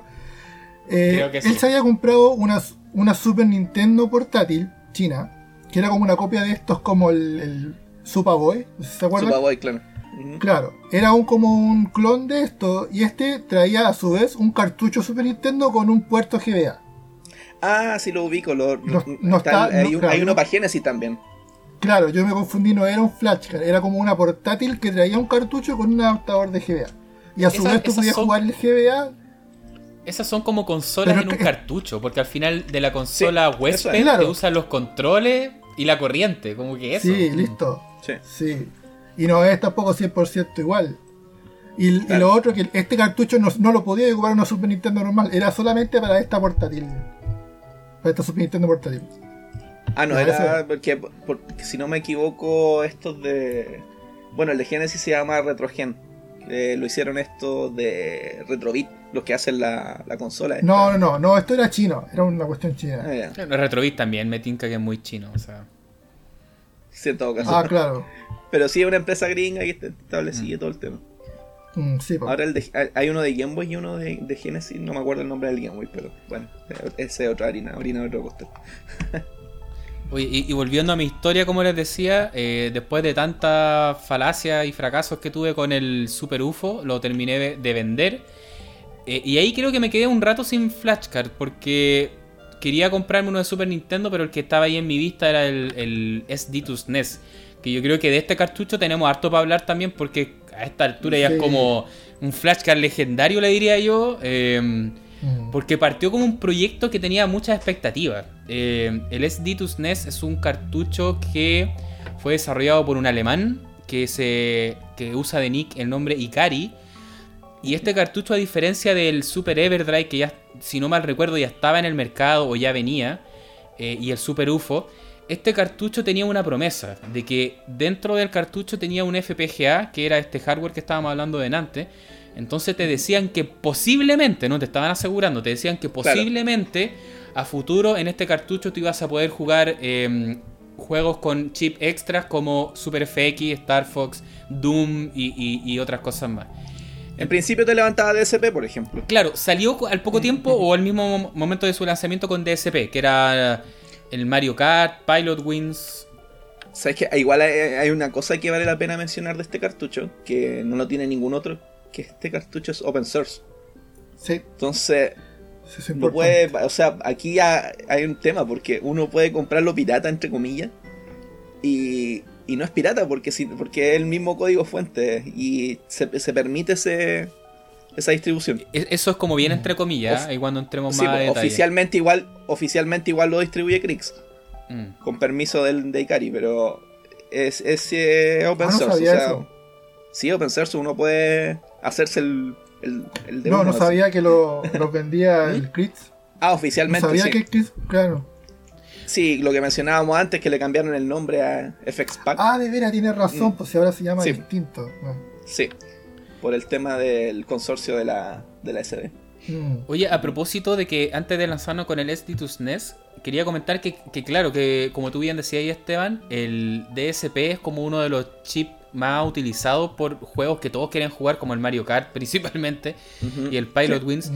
Entonces habían ciertos cartuchos que lo corrían y que no, y, y usaron distintas formas de implementarlo. Por ejemplo, el Super UFO no, no corría en estos juegos como el Mario Kart. No. A no ser que tú tuvieras un cartucho arriba insertado, entonces como que le utilizaba el DSP del cartucho arriba, una cosa muy rara. Que funcionaba también como, como escopeta de feria, o sea, a veces funcionaba, a veces no. Sí. Eh, pero por otro lado estaba recordando que acá todavía existía también eh, fuerte el de Retro USB, el Power Pack, porque tenían la versión de Super Nintendo y de Nintendo. Y creo que este Sí. tipo, ahí me queda la duda, no sé si le robaba un DSP de cartucho así como Sí. antiguo, porque te- creo que te da la Sí. opción, tú podías comprar un Power Pack con DSP o sin DSP. Y al parecer Sí, ese lo se lo que- robaba de cartucho antiguo, nomás, así de simple. Lo mismo que se hacía con el SIC en el 64. Son. eh, Claro. ¿Cómo se llama? Es- Era como la Ignorante. alternativa que había. Sí, porque es- Se me había olvidado eso, pero sí. Sí, porque creo que no lo clonaban. ¿Y cómo lo solucionó eh, Krix con su Super Everdrive? Ahí no, no recuerdo tampoco cómo lo vendía, si era con, con DSP o no. Quizá en su página al día de hoy creo que todavía lo sigue vendiendo. O sea, todavía tiene el Super Everdrive, pero ha hecho iteraciones. No es la misma que había en un comienzo. ¿Tendrá DSP incorporado como una versión Sí, yo creo que sí. Eh, es que se le debe haber hecho ingeniería reversa. Si esas cosas están bien documentadas a esta altura ya. Sí, ya va como en el X5. Entonces, claro, a estas alturas cuando anuncian el SD to SNES y que mm, al final el DSP1 no venía con un chip robado de otro cartucho como el que estábamos hablando recién, sino que el FPGA, que estas emulación en hardware, entre comillas, lo podía reproducir, entonces era como el cartucho más completo. Pero si no mal recuerdo, valía como 200 dólares en su momento, o sea, Mm. era carísimo. Bueno, sigue por ahí. El- claro, cuando lo compras como full original. Sí. Y Sí, en este momento el FX Pack, a ver, eh, FX Pack vale 197 dólares y el Super Everdrive vale 69, harta diferencia. sí, Sí. ah, bien caro. Pero mira, y Solamente aquí para esos vamos juegos. No sé si con el, S, el, el SD está para solo un tema, pero ahí está el tema del MCU. El MCU es una cuestión nueva y eso es una cuestión súper interesante que ocurrió. Que fue, un, fue un tipo de juego que implementó antes otro desarrollador, eh, Duke, que es el que hace Gigan y Business, que permite darle Emuladores, digamos. Per- claro, permite darle la, la funcionalidad que hubiese tenido un, un Super Nintendo CD, así como el proyecto que había. Que O sea, es video de- de- y, y audio de CD. Contémosla así para que la gente entienda. Para los que no cachan, eh, la, la Super Nintendo de Sony existió. Y Claro, fue un- eso yo- una especie de eh, consola Super Nintendo con lector de CD. Claro. Y para los que cachan, es una consola que La, la, la, la- existió ¿cómo real. se llama? La, el equivalente de, del Sega CD para el, Claro. Super Nintendo. Y, y al- y al parecer, el único prototipo que existe de esta consola está en manos de, de un norteamericano. Y hay un montón de material en todos lados, fotografías, porque el prototipo se encontró y, y cayó en manos esto de una esto persona. fue, eh, es relativamente reciente eso. ¿Cuántos Claro, años? reciente. Claro. Entonces aquí lo, lo que está, lo que nos está contando Esteban es que este flashcard lo que hace es tratar de replicar las funcionalidades que tiene este, esta consola que nunca existió. O bueno, existió, pero, curiosamente no- nunca, curiosamente no nunca lo se llevó a cabo. No es Es lo mismo, pero es- se acerca bastante. El mismo concepto, porque, digamos. porque yo tengo la, la esperanza, secreta esperanza de que el SD de SNES también logre levantar la BIOS del, del de este Nintendo PlayStation, porque la información ya está. Y incluso Claro, hicieron es de tiempo nomás. Mm. Sí, Claro, Eh, no, no- claro, y como es una consola que existió y que no se lanzó, no existe, no, exi- no existieron juegos para esta consola. Entonces, yo creo Claro. que la, la gente que ha tratado de como hacerle la ingenier- ingeniería inversa a esta consola, no sabe más o menos cómo, cómo, cómo programar para esta consola, porque no existe ningún referente. Eh, Claro. el- el- o sea, no, no se llegó a crear ningún referente, ningún ejemplo de, de- de software para esta consola. Entonces está como ese eslabón perdido de que nadie sabe cómo hasta qué punto podrían llegar a hacer los juegos con Sí. compatibilidad CD. Y lo que hace este flashcard es, más o menos como eh, llenar ese vacío como, como especulando un poco de cómo, puede, llegaría, cómo podría haber sido esta tecnología. Y en realidad fue un protocolo que se inventó, un protocolo que a la larga no, no, tiene nada que ver con el, este otro proyecto. De hecho, fue antes de mm. que se descubriera el, prototipo. Y, y, este gallo que es muy inteligente, el View, que desarrolló esto, eh, fue el, que originó esta cuestión. Eh, la cosa es que, en esencia, nos permite en el Super Nintendo tener video y tener audio de CD. Que en algunos juegos más que el video, el audio, yo creo que mm. aporta harto. De, hecho, se, pudo reproducir, un poquito por la rama, el Zelda de Satellaview, que se supone que en, su época tenía narración en vivo. Y, ahora está. Claro, y música orquestal, sí. Y lograron reproducir eso. Y también están haciendo unas versiones de Zelda con animaciones y y con voz y hay todo un esfuerzo de comunidad para sacar versiones especiales de este formato. Entonces ya lo más notable que esto que esto sale de la consola real la Super Nintendo. Sí, no, es, emulación, no hay un computador por medio, es, la Super Nintendo que tiene la capacidad de reproducir este estos, estos formatos que están almacenados dentro del flashcard. Que el flashcard lo que hace es como la, interfaz para poder adaptarlo y almacenarlo también. Claro. Sí, pues, digamos que al final, como este cartucho tenía este chip, el FPGA, que te permitía configurarlo y hacer distintas cosas. Eh, como les decía, cuando sale, sale con esta promesa de que posiblemente a futuro se van a implementar eh, distintos chips. Y claro, aparte del DSP, uno de los primeros implementaciones fue la que tú decías, Esteban, el MSU. Y yo me acuerdo que ese era uno de, los motivos por, también por qué comprarlo. Muchos decían sí, porque ahora puedes jugar los juegos con música de CD y era como la novedad. Yo me acuerdo que en su momento...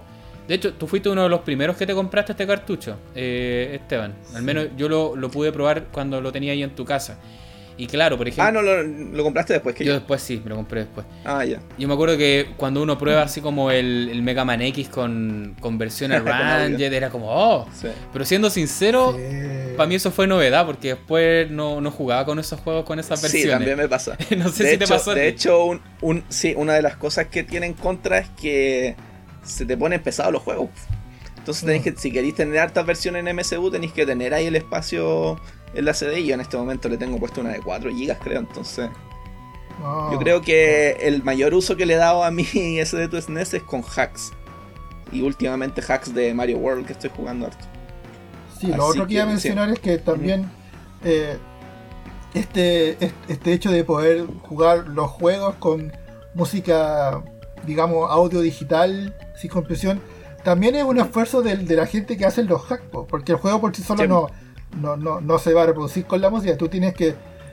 hay una persona que tiene que hackear el juego, hackear el código y para poder darle las instrucciones para que en vez de reproducir la música del original del juego, ejecute este archivo de audio dentro del flash. Claro, no es una cosa que se llega y hace de uno. Claro, claro. Hay un esfuerzo de por medio. Yo probé ese hack de Zelda que hicieron como el Zelda Link the Past, que yo lo mencionaba uno de mis favoritos el que le pusieron animaciones, tiene una intro, tiene música orquestal.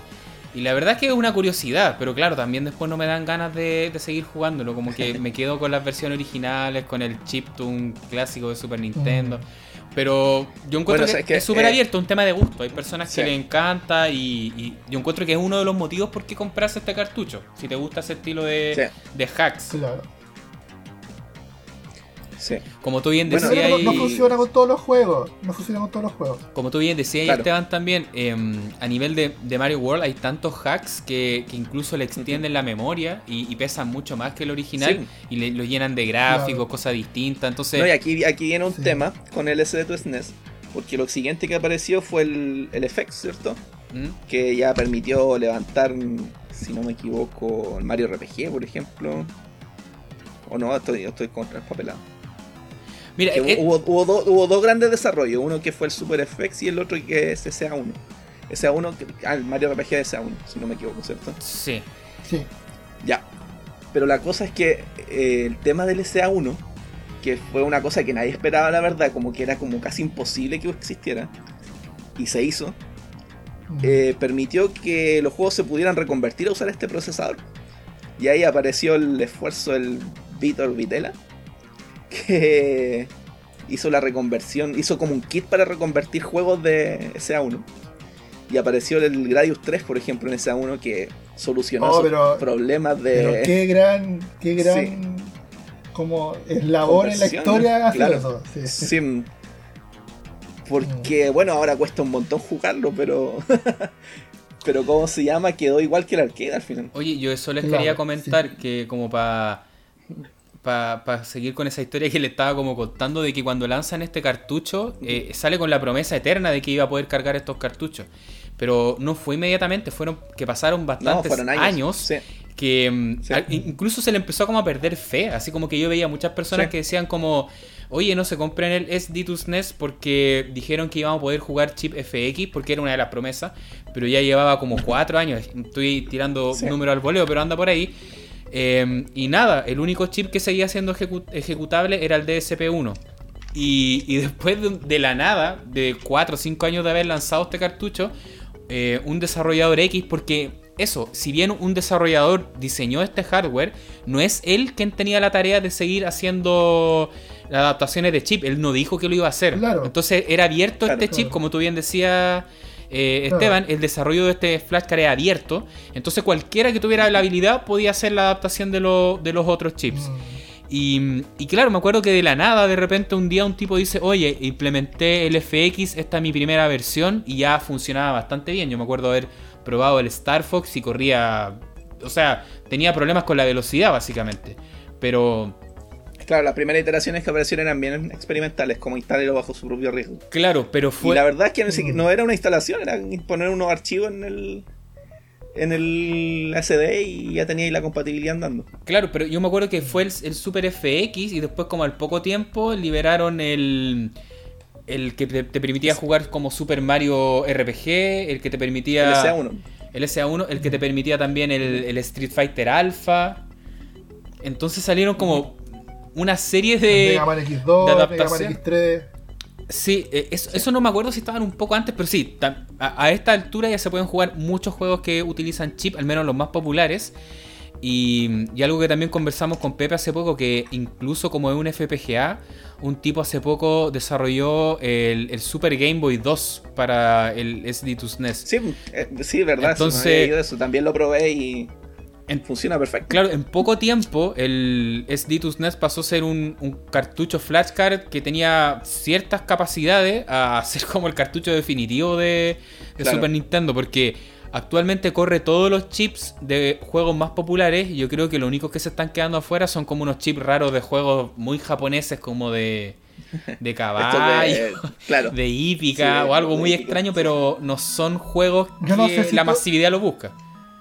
Porque hasta no sé Satellaview si corre. ustedes que tienen el cartucho, yo no sé si ya corre Terranigma. Creo que ese juego todavía no. No, Terranigma siempre lo ha corrido, que sí, sí. sí, no tiene chip ¿Sí? extra. Ah, sí. qué bueno. Porque ese era, era uno de esos juegos que no, no cualquier flashcard podía jugar. Debe haber sido por un tema de protección principalmente, pero no por un chip extra. Porque ese juego no tiene. Ah, ok. Ah, ok. Sí, no, de hecho quedan unos, unos juegos muy puntuales. O sea, mira, acá estaba tratando de buscar casi cuál podrá ser, pero... A ver, a ver, a ver si lo encuentro. No, yo creo que acá me voy a quedar pegado. Pero al menos los grandes juegos que se pretendían jugar, que eran eh, los juegos de Yoshi Island, Doom, los que ocupan FX, Star Fox, el Star Fox 2, que hace rato también anda leseando el ROM, ahí dando vueltas por internet. Eh, los que tenían este tema de compresión como Street Fighter Alpha, ya todos son jugables. Y más encima uno puede jugar Game Boy, que mm, yo también lo he estado probando y la fidelidad es bastante buena, debo decirlo. Es como... Yo, te- yo tengo de, en cartucho el Super Game Boy original, en la primera versión. Y esa versión tiene un, un reloj que lo hace correr a una velocidad distinta al Super Game Boy original. Y al final lo que me estáis diciendo es que este Ditus NES al parecer es más cercano a lo que es jugar con un cartucho de Super Game Boy 1. Es como así de, de volador de cabeza es. Entonces Sí, pues, ¿Cómo se llama el. eh, una copia del Super Game Boy 2. es que tenía ya la, la velocidad del reloj corregida. Eh, Entonces, eso, yo creo que al día de hoy, si quieren un cartucho flashcard de Super Nintendo, es Ditus NES, es la opción porque presenta muchas ventajas sobre la, la- la competencia. Y, y más encima, Debo decir que los chinitos hicieron lo suyo y lo clonaron también. Sí, eso iba a decir. Lo mejor de todo, lo puedes comprar al chinito por la mitad de precio. Lo clonaron entre comillas porque, como bien comentábamos delante, los proyectos de Krix eran proyectos cerrados que desarrollaba él, no Claro. eran de código abierto. Pasa que como abaratando costos, él mandaba hacer las placas a China a, a gran escala. Obviamente el chinito, el chinito cuando vio que el, el ucraniano estaba sacando cientos y cientos, le copió el diseño y lo empezó a hacer por su cuenta. Eh, el Sditus NES fue lo contrario, este cartucho siempre estuvo abierto, porque no tenía un desarrollador oficial. Si bien habían un par de personas que te lo fabricaban, el, el alemán Ikari te decía como, tú puedes hacer tu versión y no hay problema con eso. Pero pasó después de que yo estuve viendo que Krix se metió en el negocio. Y, y Krix pasó a ser el desarrollador como oficial del cartucho SDTUS NES. Siendo que seguía siendo como proyecto abierto. Entonces ahí se empezó a generar como ya un ambiente distinto. Porque yo... em, ¿Sigue siendo open source? Sí. sí, sigue siendo Eh, open source. está confirmado. Pero yo me daba cuenta de que había muchas personas que compraban esta, esta alternativa china, porque no es pirata, es una versión china que te la hacía un chino Sí. con los mismos componentes y al- abaratando costos en otros, pero el FPGA, por ejemplo, se tenía que ser original, no, no estaba clonado. Eh, entonces había muchos que se metían al foro de Krix y decían como, oye, compré este flashcard en China y tengo un problema, y lo hacían bolsa en el foro, o sea, nos damos Sí. respaldo por productos clones y el otro empezaba toda esta disputa de, oye, pero si no es clon, es abierto, no, esto es de mala calidad, tu consola va, va a quemarse. Entonces ahí igual se ponía como un poco turbia la cosa, no, no, no le daban un Sí. ¿Qué hora soporte completo. Sí, no faltaba. Y yo creo que, no, no sé, yo me imagino que en esa configuración quizás hasta que Ikari también le llegaba algo de recompensa económica Claro. por los ventas de Krix. Entonces él, probable. él también, Lo más probable. su, su respuesta era distinta. Él no, no, no, les, no les tiraba bronca a los que compraban el chino, pero él trataba de decir como, si compras el de Krix tendrás todo el soporte oficial y la mejor calidad. Era como un poco más elegante para la Como que respuesta. lo, lo recomiendan. Mm. Claro. Pero debo decir que yo eh, me compré el clon chino. Porque la diferencia de precio era mucha con el original. Entonces, Sí. si bien en su momento me compré el Everdrive de Krix porque sentí que era eh, un, un buen momento para apoyar al desarrollador y todo, eso no me pasó con el Everdrive porque el proyecto era abierto, el chino lo vendía a mitad de Exacto. precio, a mí me costó 100 dólares, un poco más quizás. Igual es caro, igual sigue siendo está- plata. Pero no, pero no poco 200 dólares. Mm. Sí, no, de- de- el mío también es pirata, de todas formas, pirata entre comillas de nuevo.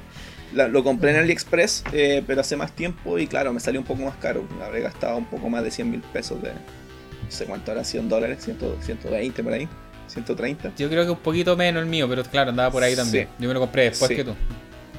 Pero no he tenido ningún problema a la fecha, he podido eh, pude instalar la- las mejoras y todo el tema. Y creo que una de las inversiones más caras que he hecho en temas así y, y se paga solo una y otra vez. no, no me he arrepentido de esa compra. Sí, em, yo igual así. Porque fue- fuera de eso, a- a- fuera de, de- de lo bueno que es el cartucho, eh, en tema de compatibilidad, aparte está muy bien hecho. O sea, incluso podía estar en la cama, apretar una combinación de botones y volver al menú. Esa cuestión no, no la tienen todos los cartuchos. Sí. Ahora las, últimas versiones de los de Krix sí han implementado ese tipo de cosas. Sí, de hecho, eh, este es como el, el único cartucho o proyecto de este estilo de Ikari, del, del alemán que les comentaba. Y le vuela la raja a los de Krix en ese sentido. O sea, los de Krix son mucho más como ortopédicos, son como más duros de manejar, eh, con menús Ahora igual más las últimas versiones, como te digo, tienen eso.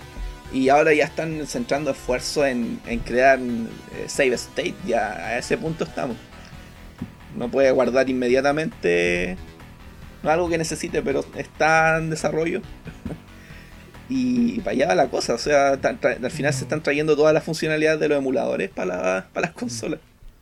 Sí. Oye, algo que pasó después con el SDTUS NES, como decías tú, como un, un tema legal por el nombre también.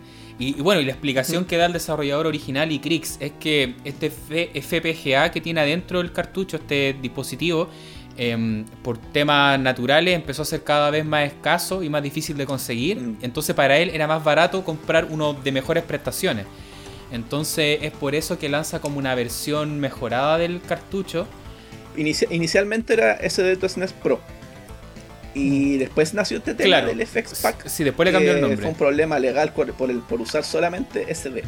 Exactamente. Entonces, al día de hoy, e- eso es como súper raro. Oficialmente, si lo compran en la tienda de Crix, eh, que si bien un producto abierto todo se, se vende ahí, eh, lo encuentran como FX Pack Pro. Esa es como la, la alternativa más eh, actualizada.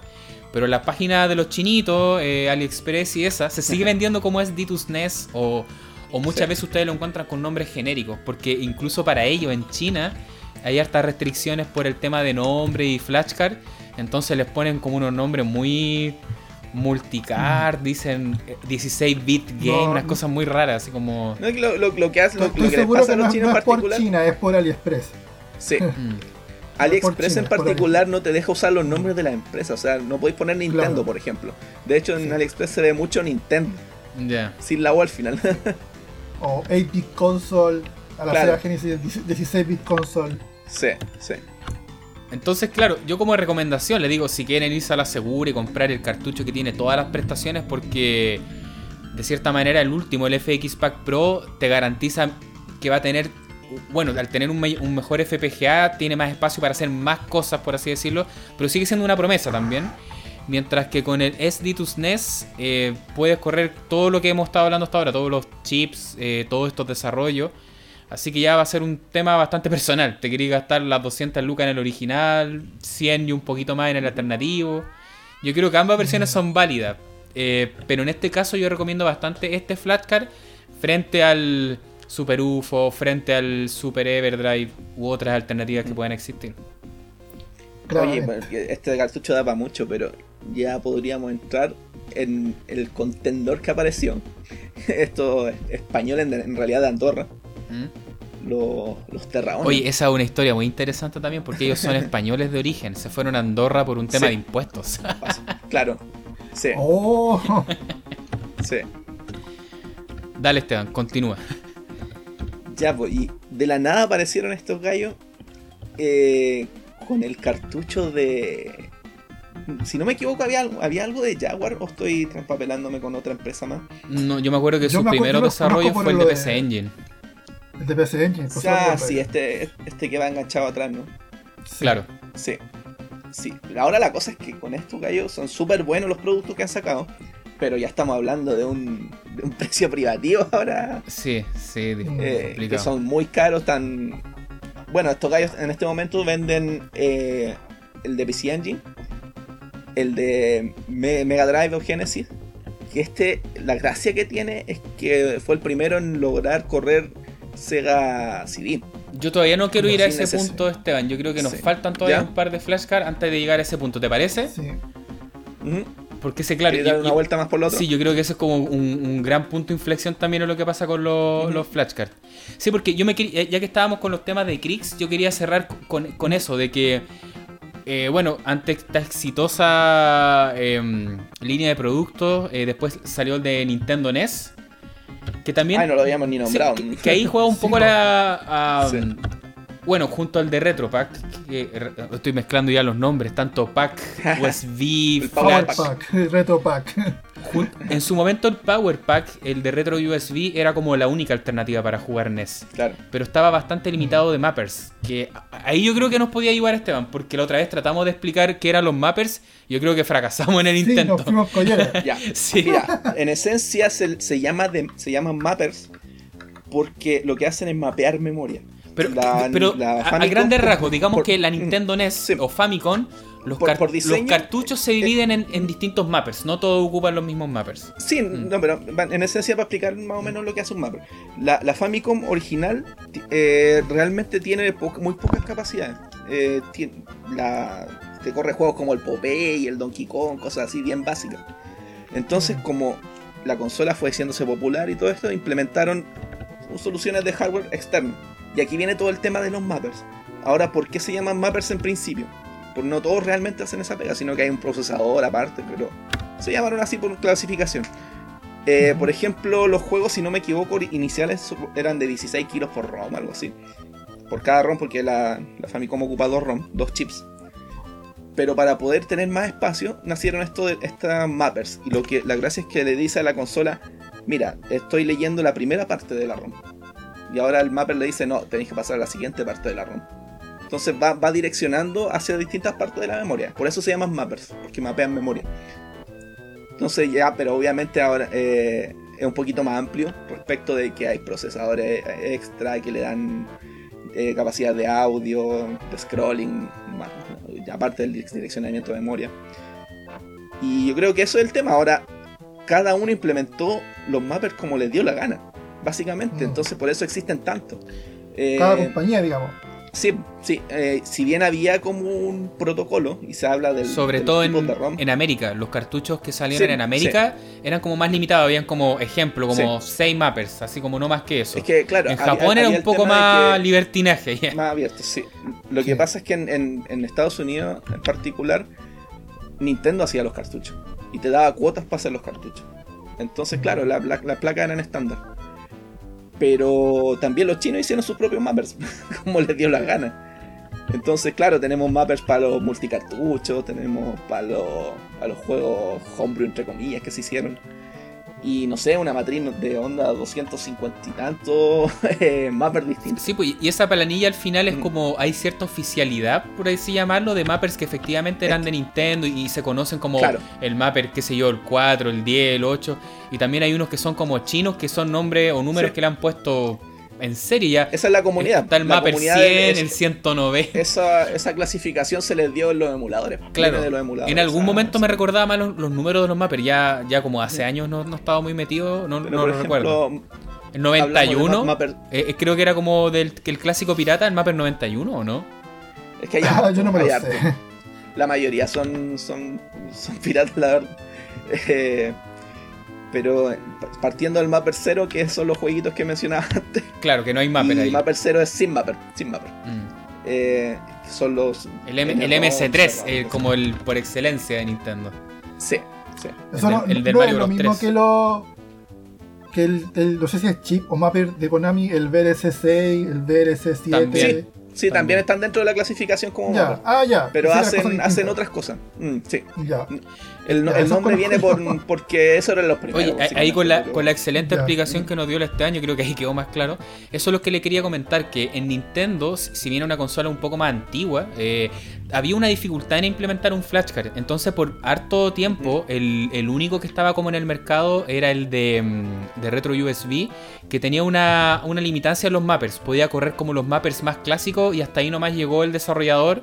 Y, y no tenía pensado también hacer más cosas, como que dijo, ok, hasta acá llegamos. Entonces, Krix, cuando parte con el desarrollo de su flashcard, eh, era más o menos interesante porque, bueno, ustedes saben, él es de Ucrania, eh, son prácticamente rusos, o son vecinos los rusos, ahí tienen una historia bastante común. Claro. Eh, un lugar que era bastante cercano a la piratería, a los Y lo más, probable, lo más probable es que Ucrania también le haya llegado Sí, muy lo similar más la seguro. historia. Mm. Entonces, una de sus principales fortalezas cuando lanza este mm, Everdrive N8 que le pone por Nintendo 8-bit es que tenía una mayor como capacidad eh, de- también de, de mappers y, y con la promesa de que iba a seguir mejorándolo. A diferencia un poco de Retro USB que ya estaba como ya más resuelto eso que no, que no iba a seguir creciendo. Eh, al final después pasó algo curioso porque en el retro USB me di cuenta que después de forma no oficial siguieron agregando bastantes mappers también.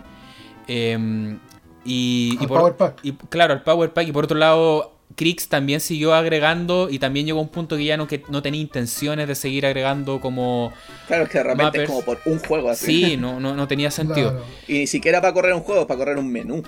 Pero- Entonces no vale la pena. Mm. Pero claro, a grandes rasgos también lo que les quería comentar es que para mí, yo que soy como muy fanático de la NES también, eh, es de los Everdrive que más utilizo. Y también lo recomiendo totalmente porque también corre prácticamente todo. Eh, al menos juegos comerciales yo creo que los corre todos. eh, por muy raro que tenga el, el mapper. Hay mappers de cartuchos de Famicom japoneses que lo ocupan también, dos juegos de hípica, uno de golf, algo así, y corren. Los únicos que no están corriendo en este momento son de juegos piratas muy raros, pero no sé, yo no me vuelvo loco por un juego muy pesado. pirata, muy pesado, claro. O muy pesados que no cae. La Grange Point, por ejemplo, que no, no, no, no La Grange cabe, Point. no, no cabe en la Sí, flash. Claro, y, y, el, y lo que sí el- pasa también es que Glory. Eh, claro, eso es también algo que le iba a comentar, de que esta implementación de ciertos chips también em, en, ciertos casos puede presentar una diferencia en calidad. Me, explico. Eh, el Castlevania, un caso que todos conocen, la versión Castlevania 3 de Japón, le pusieron un chip extra para el sonido. Y ese chip extra está emulado por un FPGA. Pero ahí también va un tema de, qué tan hábil es la implementación. Entonces, en este caso, si bien suena, no suena idéntico a un cartucho original. Entonces, ahí se empiezan a generar este tipo de.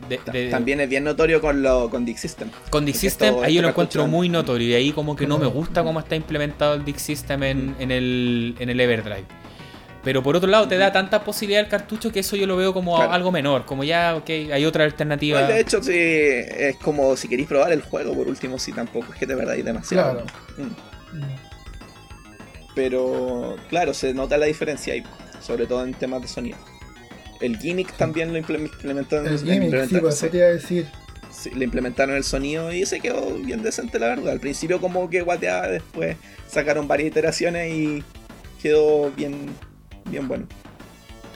Oye, y este cartucho, bueno, lo clonaron también los amigos chinitos. Eh, pero acá pasó algo curioso, fue que los chinitos se dieron cuenta de que Crick se, se avivó, se dio cuenta de lo que estaban haciendo entonces él, pensó, él empezó a limitar a sus productos de, de nuevo firmware en caso cuando no eran oficiales.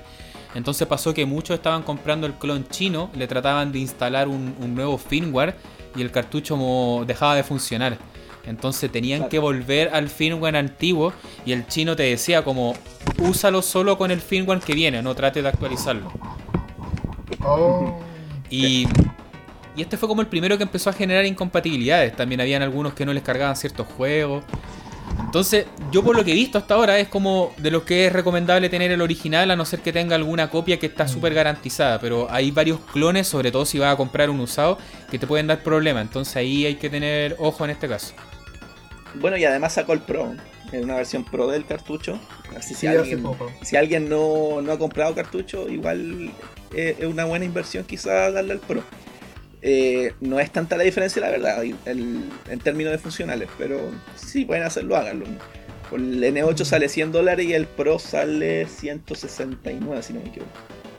Eh, la diferencia que tiene básicamente es de rendimiento.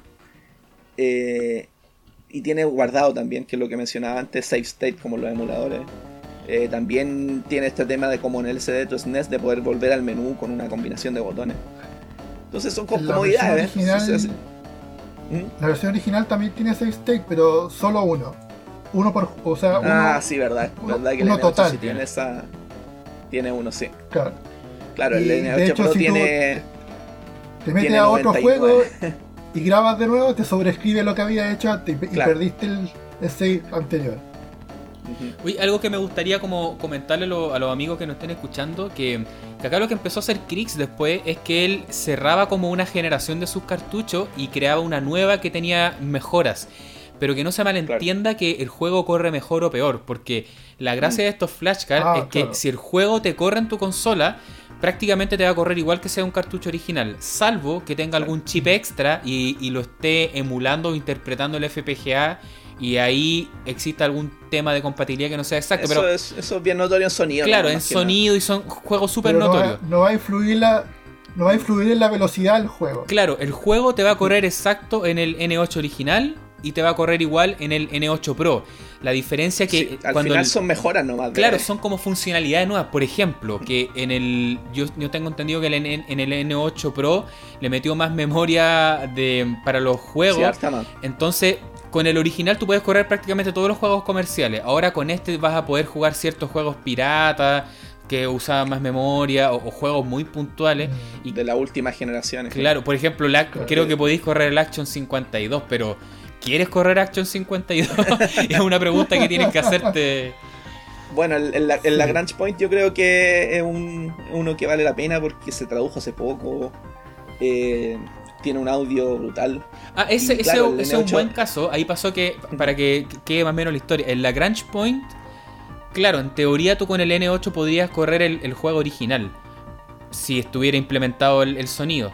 Pero cuando lo tradujeron. que creo que no, que- que- creo que no te no caía ni la ¿Ni original. el original? Ah, porque. No, no, sí se Mm. corre, sí corre. Sí, Sí, sí, corre, pero no, no, suena. no claro, se porque escucha el audio. lo que, el lo audio que FM. entendí yo que fue que cuando este juego lo tradujeron fans, después es solo en japonés, cuando lo traducen al inglés, tienen que aumentar el espacio de la memoria del juego Claro. para que, Sí. que quepen todos los Los caracteres caracteres. y todo eso. Entonces ahí el juego no te corre en un N8, ahí se va a la cresta del, Claro. del Ah, sí, experimento. Bueno, y el N8 Y al- normal tiene un mega y el N8 Pro tiene 16, así que sobrado de Claro. cariño. Mm. Eso mismo hizo, por ejemplo, también con el de Sega Genesis, porque Sí. yo les comentaba, yo tengo el Everdrive más tradicional, Pepe se compró también el mismo hace poco, y nada, pues Krix en este momento va como en el Everdrive Ultra Pro, qué sé yo, y mm, te permite jugar juegos, no sé, por ejemplo, hay un hack súper conocido de Mortal Kombat que te meten todos los personajes. Y, y pesa más que todos los cartuchos comercialmente hablando lanzados de, de Sega Genesis. No sé cuánto pesa en verdad. Como... Lo, lo, buen- lo bueno es que no los va reemplazando, como que los deja como alternativas. Pero quita soporte Porque- de la versión antigua, como que ya no sigue lanzando firmware Ah, y- sí, y, pues, saca sí, uno no, sí. nuevo. Ahora Sí, tiene ahora tiene el Pro, el X7 y el X5 a la venta. Mm. Así que no, igual hay como varios varios sabores para elegir. Yo, Ahora, yo an- ahora hace poco leí que salió una, una compilación de todos los Sonic en un ROM. Ah, sí, el Sonic, eh, ¿cómo se llama? Sonic 1 completo, si no me equivoco. Que le da Sí. continuidad al, al Sonic 1 hasta el Sonic Knuckles. Yo lo estuve revisando y, lo, y lo- lo genial de esa cuestión es la transición que hacen entre los finales de cada juego. Ah, sí, ¿qué tal? Sí. So- queda súper bonito. De hecho, Ah. el que más me llama la atención es el Sonic 2 al Sonic 3. Con el Sonic 2 va en el avión, ¿cierto? Bajando. Y después empieza el Mm. Sonic 3 donde llega el avión hacia el... Oh, hacia- queda muy bonito. claro. Claro, es- esa ROM no, no funcionaría en el, en No, el no, cartucho porque- básico. De hecho, no, no, no, no- ni siquiera sé si corra, correrá en el Pro porque, si no me equivoco, pesaba 40 megas. Oh. Así que es difícil. Así que claro, la recomendación es que mm, ajusten su presupuesto. Quieren jugar solamente lo... En general estos cartuchos cuando ustedes se compran el base les sirve para jugar juegos comerciales. Si ustedes quieren jugar simplemente lo, lo que jugaban en su infancia, los juegos tal cual eran, en general con las versiones base lo van a poder hacer. Estas versiones No, pro... En general, poniéndose más. Como cuando uno se pone más. ¿Cómo se llama? Más exigente, al final puede venderlo, ¿no? Sí, Claro, igual hay gente. porque estas versiones como Pro. Extra, todo esto es como más para, para jugar todos estos juegos como hacks, eh, versiones traducidas y, y cosas que en general... Bueno, en el caso, en el caso del, del Everdrive eh, de Genesis, el Pro sí tiene ahí eh, el tema del Sega CD también. claro, Y eso, ese es eso como un puntito poco. que puede ser importante. Claro. Mm, sí. Yo antes de pasarnos a ese tema, Esteban, lo único, lo, lo último que quería comentar es como contar de, de después de este como FPGA que están haciendo de, de emular este tipo de hardware, que otros cartuchos ustedes alcanzaron a, a- a consumir o utilizar y, y que nos, y nos contemos experiencias, si eligieron como el alternativo, el original. Porque en mi caso, Mm. yo por ejemplo, después cuando salió el de PC Engine, yo, yo le he contado, yo tengo una PC Engine, la, la más básica, la blanca. Y, y tenía pocos juegos, en verdad. Entonces cuando Krix lanza el, el Everdrive de PC Engine fue una sorpresa porque esta consola eh, siempre ha sido escasa, no era masiva. Entonces era como, oh, Claro. qué bueno que aparezca este flashcard. Y como no tenía muchos juegos, me la compré y ahí tengo todos los ROMs ya como súper fácil. De hecho, se no lo clonaron por bastante tiempo porque como era un mercado chico, el chinito Sí. al parecer vio que no había como mucho ofrecer y no lo clonó hasta que igual creo que salió la, la copia. Yo me compré ese y el que me compré después también fue el de Nintendo 64, pero ahí no, se- no compré el original, también me pasó el tema de, de precio. ¿Pero cuál tenés tú, el Everdrive o yo tengo el el ED64? Ese, ese mismo. Ese mismo, sí. Es el que tiene. que también tiene el slot arriba para usar el, el SIC del, del juego. Dicen las malas lenguas que ese viene de la misma fábrica del Super UFO. tiene toda la pinta. Yo creo que por el olor del plástico creo que sí. Pero, sabéis, pero sabéis que es bien bueno. Yo de- debo decir, no, no es como el Super UFO en ese sentido. Es, es lo que me basta y sobra para 64. A mí me gustaría hablar un No poco de ese si- flashcard porque es muy bizarro. Por ejemplo, el de PC Engine no, Sí. no hay mucho que hablar en verdad. O sea, te corría PC Engine Corre y sería. Mm. Pero el de Nintendo 64 pasó algo curioso. Que cuando, bueno, Krix dentro de sus productos lanza el flashcard de Nintendo 64 que le puso eh, Everdrive 64. Em, en su momento no tenía el, el SIC, el chip que te permite como validar a la consola el tema regional y cargar los juegos. Entonces te lo vendía sin el SIC, la idea es que tú le instalaras. El mismo uno. tema del. El mismo tema del Power Pack. Mm. Claro, Del Power Pack de Super Nintendo. Claro, se, se lo robaba como a otro cartucho. Entonces, eh, los, Sí. los chinos cuando le clonaron este cartucho, ellos fueron como un poco más allá y le pusieron un SIG clonado también. Porque yo una vez Claro. como que vi el mío y, ¿En y- serio? y en vez de decir Nintendo dice como Nintendo, Nintendo, no sé, algo raro. Porque ellos le clonaron el SIG. Entonces, y, le- y fueron como... Se pusieron creativos porque le cambiaron el nombre. No, no, no te lo vendieron como tal cual. Por ejemplo, el Everdrive, el clon del Everdrive N8, te lo venden tal cual, como que fuera el original. Pero en el de Nintendo 64 le cambiaron el nombre a ED64 Pro. Y es un cartucho negro y le cambiaron un poco el menú. Pero tú abres el cartucho y dice Made by Crix, así como que no le cambiaron la placa. Entonces, como que cambiaron algunas una, una cosas. de las. Ahí mantuvieron también el tema de la compatibilidad con los juegos de NES eh, y de Game Boy. Claro, que trae un emulador. y los juegos tienen un emulador in- en el firmware y puedes correrlo sin, sin instalar nada.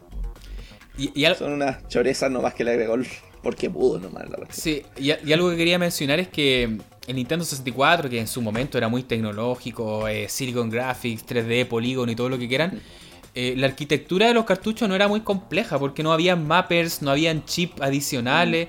Entonces, este, este flashcard, el de Nintendo 64, el más Kuma, el más simple, te emula prácticamente todos los juegos. No, no hubo mucho que hacer No ahí emula. al respecto. No, o sea, te corre. Pero no emula. Sí, te corre, te corre. Es que a esta altura estoy mezclando todos los términos.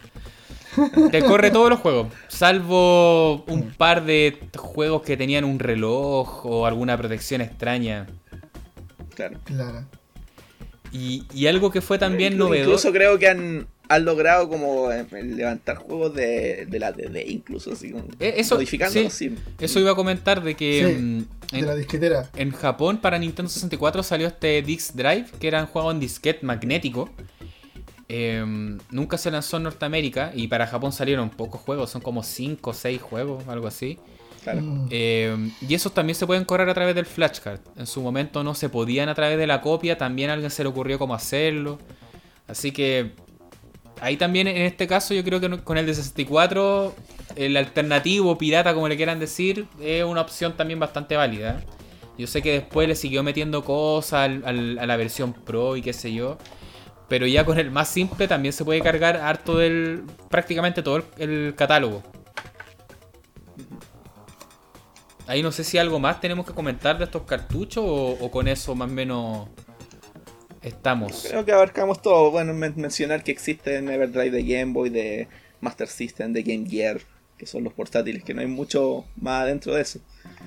Eh, y eso. ¿no? A, a mí en, algún momento me interesó comprarme el de Master System por una cosa muy curiosa, porque si viene con el de Sega Genesis, uno puede jugar casi todo el catálogo de Master System. Eh, en Master System tú también puedes jugar los juegos de la, de la consola anterior de Sega. De la Mark No, de la, La o de la SG. de la SG La SG. 1000, SG 1000, Ah, SG 1000, SG. sí. Entonces, a- ahí también tenéis como un extra, que podéis jugar todo lo que es Master System y SG 1000. Entonces, igual está choro. Y es porque la Master System tiene una retrocompatibilidad como nativa en su hardware.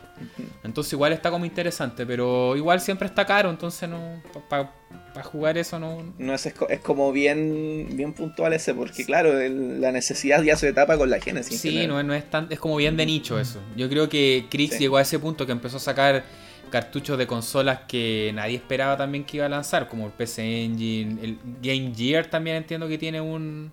Sí. Mira, acá me metí a la página, claro, ya empezó a sacar de Game Gear, Master System, Advance. Tiene de todo este... Oye, no, no profundizamos el tema de los chicos de Terra Union. Yo creo que ahora No, pasamos... ahora, porque- ahora vamos para allá. Ah, mira, lo último que Porque quería, todo- lo último que quería decir es que efectivamente el de PC Engine fue el que menos le hizo upgrades, porque te vende el mismo que le compré yo como hace mil años. No lanzó versión pro, nada, es como eso sería. Pero creo que hay como dos o tres versiones distintas. Del de PC Engine. No, es, eh, mira, Hay actualmente está vendiendo el versión 2, pero él eh, es un B2, no es como Pro, no es nada, o sea, es prácticamente lo mismo. Sí, pues, y, y eso, yo creo que con esto más o menos empezamos a cerrar, eh, que Krix tuvo esta exitosa carrera, empezó a, a lanzar flashcards para la mayoría de las consolas más populares, incluso las no tan populares. Eh, pero la gran irrupción como después en el mundo, como en el mundillo, en el mercado de los flashcards, fue cuando a nivel de FPGA se empezaron también a reemplazar ciertos hardware que eran bastante difíciles de encontrar y de hacer funcionar incluso. Eh, por un lado está el de Engine y yo creo que después nos lanzamos con el de Sega SD. Y acá el, el principal nombre es Terra Onion, porque es lo que nos estabas contando tú, Esteban. Mm. Ahí qué más nos podéis contar de... Bueno, ahí la. El, como el quiebre que tenía respecto de lo de. ¿Cómo se llama? De. Del Everdriver al Sega CD. O sea, no necesitáis un Sega CD para levantar los juegos.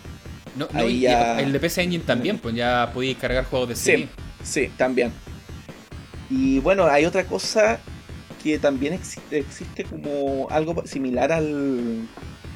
¿Cómo se llama? Al MSU de. de ¿Cómo se llama? Del- de, la, de la Super Nintendo. En Y Genesis también sí, se- algo- también se hizo- Algo leí. Y el, el de Terra Union permitía eso también. Es que yo creo que Claro, bueno. la, la gracia de estos cartuchos Ujú. que lanza Terra Onion es que, que al final, claro, empiezan a lanzar productos que corren juegos de CD de forma oficial. Porque en este caso pasó con PC Engine.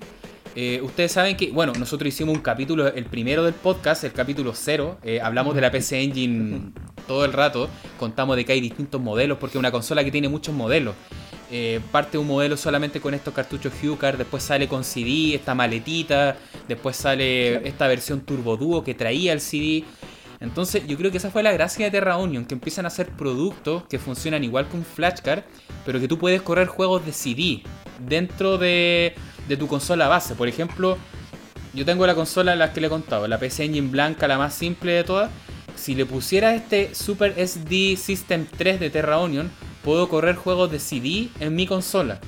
Y cómo lo hicieron es porque, claro, implementaron una especie de, de lector virtual de CD, por así decirlo, el Claro. cual te corre los juegos y, y además no solo eso, porque este, este dispositivo que ellos inventan, el Super SD System 3, al final es un, un flashcard por un lado, es un virtual CD o, o- drive de CD.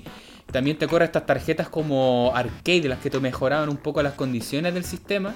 Y, y por último te Sí. ofrecen también salida RGB, o sea, como que te meten mil cosas en un cartucho. Y Es que el- concretamente no es un cartucho, po, es una expansión, una expansión que se ponía en el puerto de atrás de la consola. Mm. Sí. un cartucho que me Como que encantaría reemplaza tener, el- pero que no lo tengo porque es muy caro. Sí, demasiado, Union es muy ese es el problema que tiene. Mm. En este momento, si hablamos de precios, el de PC Engine, el Super SD System sale 230 euros. El Mega SD también 230.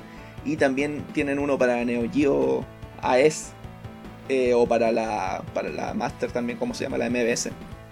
Y ese vale 550 euros. O sea, Yo creo que a lo que te referías tú, Esteban, es que mm, en este caso eh, esta, esta solución para jugar juegos de CD en una PC Engine, al principio, si bien a todos nos llamó la, la- la atención, se veía un producto bastante apetecible, no era tan como una locura porque lo habíamos conversado alguna vez que la unidad de CD de PC Engine no le daba como un hardware adicional a, a nivel como Mm. de, de gráfico, de procesadores. Sí tenía que tener una expansión a nivel de cartucho, pero eso lo podía hacer el, el flashcard, por así decirlo. O Claro. hasta- Claro. donde sí fueron un poco más allá fue después cuando salió el Sega CD, porque el Sega CD no es solamente una unidad de CD para el Sega, sino que al final es como una segunda consola que uno conecta al Genesis. Yo cacho que por ahí Sí. a, a eso te referíais, porque el FPGA terminó solucionando el, el hardware completo. Claro. Ahora, lo chistoso de esto, ya, chistoso entre comillas, es que Krix respondió al tiro. Sa- sacó su propia versión con, con Sega CD también, eh, más barata y además, porque se le ocurrió, dijo, no, también corre NES. Pero, Ah, sí, pero pues. bien, es bien penca la emulación de NES, yo la estuve viendo. Sí, no, sí, eh, Sí, de, es hecho, como una curiosidad. de hecho fue como para llamar la atención. Como ¿no? que Es yo le, yo le diría en su, en su cara Krix, pero para esto pusiste NES mejor no, así como que ya. no, sí, ese es un, es un, es un guiño nomás como para llamar la atención, para que para, los retweets. Así. Pero igual, por mucho que, que estos tipos de Terra Onion hayan lanzado el, el de Sega CD y después lo haya hecho Krix, igual pasó un tiempo, no fue que lo lanzó inmediatamente Krix. O sea, su respuesta fue tan rápida igual, como que dijo estoy trabajando en esto. Así, Pero igual se demoró, al menos pasó un, al menos un año, puede que haya pasado más, pero igual... Sí, puede ser. y claro, en el mercado, en el mundo, igual es como bastante tiempo. Y igual es heavy porque estos tipos yo he visto que se echan así como la bronca a nivel de Twitter, como que hay una mala onda entre ellos real. O sea, uno dice, weón, esta es consola de hace mil años atrás, somos todos viejos, ¿cachai? pero no entre ellos se pican harto, así como eh, eh, en serio es hay plata por medio, Hay un mercado que hay que cubrir. No, y, por ejemplo, creo que los de Terra Onion, creo que todo el desarrollo que hicieron de su FPGA, creo que fue como totalmente in-house, por así decirlo. Puedo estar equivocado, pero por lo que he podido leer hasta ahora, fue como un desarrollo 100% de ellos. Pero Krix tomó como el camino un poco más rápido y adaptó el FPGA como de de ciertos módulos que ya estaban funcionando. Creo que son los mismos que utilizan en el Mister, que está, que está como, ah, pues. como solución en FPGA de consolas, que eso da para otro tema también, de que esto de FPGA incluso ya hay gente que lo está usando como consola directamente. Ya. Claro. Eh, eso es otra. Ah. Es otra historia más que igual es bien simpática, porque es para donde va la todavía está en desarrollo. Claro. Todavía está en fase de prototipo, desarrollo. Todavía como hay una respuesta definitiva. Pero en algún momento va, a ser una necesidad para nosotros, porque claro, se nos van a empezar a morir las consolas, entonces los repuestos van a venir ahí. Así que sí, eso es algo que hay que estar viendo. Así que yo diría eso, o sea, de los productos de Terra Onion, que son productos con muchas funcionalidades, eh, con un acabado bastante premium. Son buenos también, sí, premium. sí, yo, los veo. Para haber hecho un cartucho de Neo Geo, yo creo que sí. O sea, claro, uno ve como el, desde el packaging, así como la caja, el diseño, se nota muy cuidado y a su vez también valen mucho. O sea, yo no tengo ninguno de los de los productos de, Terra Union. El que más me gustaría tener, creo yo, en esta primera etapa sería el de PC Engine. Que vale nada más y menos, que ahí lo dijiste tú, 230 euros. 200 euros. Debe ser 250 dólares, debe ser un poco más. Claro. O sea, imagínense, estamos hablando de lo que vale casi una consola moderna, diría yo. 200, 200 mira, en este momento 270 dólares casi. Sí, duele. Más el envío, o sea. Eh. Mm. Imagínate. Y, de Neo Geo yo creo que es carísimo, pero los que compran Neo Geo están acostumbrados a pagar este tipo de precio. claro. Y tenéis que tener la Neo Geo, que ya es cara. Sí. Mm. y la PC Engine igual, tenéis que tener la PC Engine. Sí, la PC Engine se encareció mucho en los últimos años. Sí. Y Terra Onion. Ese es uno de mis, es uno de mis arrepentimientos, no al comprar una PC Engine cuando pude. y de Terra Onion ahora. Bueno, tengo la. Tengo la. La Duo. La, la con CD, la Duo, pero no es muy fiel, la verdad. He leído mm. muchas partes que el, el, hardware de la Duo es muy análogo en el sentido de que un lector derechamente sacado de un, de un mini componente de audio y chantado a una consola. Es una tecnología muy primitiva. Por, por lo mm. tanto, se descalibra muy rápido, muy sensible al movimiento, es lenta. Así que de verdad me gustaría tener en el futuro la consola base con, con el Terra pero ya más en el futuro. Yo, yo no estoy diciendo que, quiero que los pirateen. ¿Cómo, ¿Cómo se le ocurre? Yo no voy a decir semejante barbaridad. No, pero sí me gustaría que apareciera un producto alternativo a, a, este sistema de PC Engine que tiene un nombre bastante raro, porque no, no es un nombre muy recordable. Yo le digo el, el Super SD System 3. Es como, claro, una cuestión muy No, muy feo el nombre. Eh, Digamos el Terraonion nomás. Pero claro, te puede te permite jugar todos los juegos de CD, o sea, y, el catálogo de CD en PC Engine es bastante grande, es, apetecible. Yo lo que les quería Yo lo que les quería comentar que Terra Onion, así como muchos otros desarrolladores también, eh, lo que están haciendo ahora es por un lado hacer flashcards para consolas que en su momento no se desarrollaron. Eh, pero al menos las más populares están como bastante cubiertas. Hay algunos desarrollos más independientes, por ejemplo, como el Jaguar nunca fue una consola masiva eh, y muy, pocas muy poca gente le interesa también jugar Jaguar el día de hoy. Eh, ninguno de estos Terra Onion o Krix ha lanzado un flashcard para Jaguar, pero sí existen personas mucho más independientes está- que han hecho ¿cómo algunas cosas. Retro HQ se llama los que hicieron, hicieron cartucho de Jaguar, Mm, de Atari Lynx es y de la Neo Geo Pocket. Mira, cartucho, O sea, claro, bien- mercados muy de nicho. Están, cubier- están cubriendo lo que no está cubierto, ¿no? Claro, entonces esto también para dejar la puntita para otro capítulo que haremos más adelante, no sé cuándo. Pero estos como desarrolladores un poco ya más grandes, más masivos, donde están poniendo los ojos ahora son en los OD. Que, Sí. que es esta otra alternativa, porque cuando hablamos de flashcard hablamos 100% de... Es como el equivalente de flashcard para consolas con, Con lector lectores, sí, exactamente. El flashcard es muy pensado en cartucho para que tengan como esa, esa visión El fácil. nombre, cart- cartucho. Mm, flashcard. mm. Pero por otro lado hay muchas consolas muy populares que utilizaron CD y como ustedes saben y como bien lo dijo Pepe, el CD es un formato bastante sensible que con el tiempo empieza a degradarse, los lectores se vuelven también cada vez más, más mañosos, dejan de trabajar. Entonces muchos de estos desarrolladores están buscando alternativas para que tú puedas conectar memorias flash a consolas que utilizaban soporte de CD. Entonces así es donde ya hay soluciones para Sega Dreamcast, para Saturn, para PlayStation. Y no sé si empezarán a inventar para, qué sé yo, CDI. No sé si alguien quiere jugar CDI con un Creo que hay para 3DO ahí ya. 3DO. No sé si sé, no sé si hay, pero 3DO sé que hay. Pero claro, yo creo que la más que buscada es como PlayStation Dreamcast Saturn. Es como Sí, GameCube también existe. GameCube, sí, también.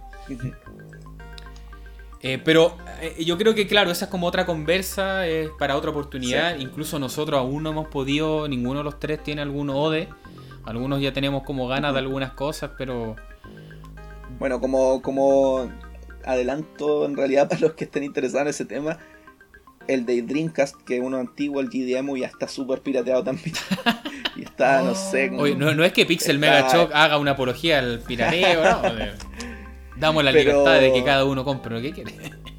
Pero está. eh, De, de hecho, una de las recomendaciones que más me sale en AliExpress. Y me tienen ahí. Pero no, la verdad es que igual la Dreamcast en particular permite varias formas de cargar juegos, así que tampoco es tan urgente. Oye, pero al final estamos en Sudamérica y la realidad aquí siempre ha sido distinta, así que. Yo voy a hay ningún problema. No, y sabes que este, en el caso de los, de los bueno, los OD eh, va a ser un inevitable el, el tema de. Más que los flashcards incluso. Porque Claro, por las consolas van a de la- empezar a morir más rápido que la otra. Sí, pues los, los lectores. Si es que no, ya están muertas, porque Sí, las pues no, lo- la, la Play 1 siempre sufrió de, de, de descalibrado. Hasta cuando la tenía en la época ya moría. Sí. Sí, pues. De hecho, hay como una, una lógica, una norma que dice que esas consolas son más sensibles que la de las generaciones anteriores, porque muchos tienen un Claro Atari aún funcionando, un Sega Genesis Claro. funciona aún, pero ya hay muchos Play, muchos Saturn que ya no funcionan hace rato. Bueno, también una mención especial al caso de los computadores de casa, que también tienen su, todo su mundo de flashcard ahí, o de emuladores de dispositivos, por ejemplo, de emular la disquetera. Es básicamente el mismo procedimiento de flashcard, pero con una lógica más adaptada a su equipo. Y mucha gente que tuvo un microcomputador como pr- primera consola también les puede ser interesante darle con esa opción. Bueno, Ah, mira qué cosas, interesante. Sí, hay ¿De qué se cartuchos. trata eso? Es como, como una, una unidad virtual, digamos. Claro, claro, sí. Como que te- el, el caso, por ejemplo, del Atari, que fue como el microcomputador que más usó en Chile, hay varias opciones, la verdad. Está el, un cartucho, tal, tal como lo conocemos en las consolas, con SD, sin SD, eh, como estos, Ah, como... yo eh, y yo también que había está... alguien acá, alguien en Santiago trabajando en algo así. No sé si era Sí, sí, hay, varios- hay, hay varias opciones. Sí, hay varias opciones. Eh, también aquí en Chile, de hecho, venden uno que le pusieron el Retro Pen, que es como la lógica de un pendrive es para un Atari. Entonces, sí.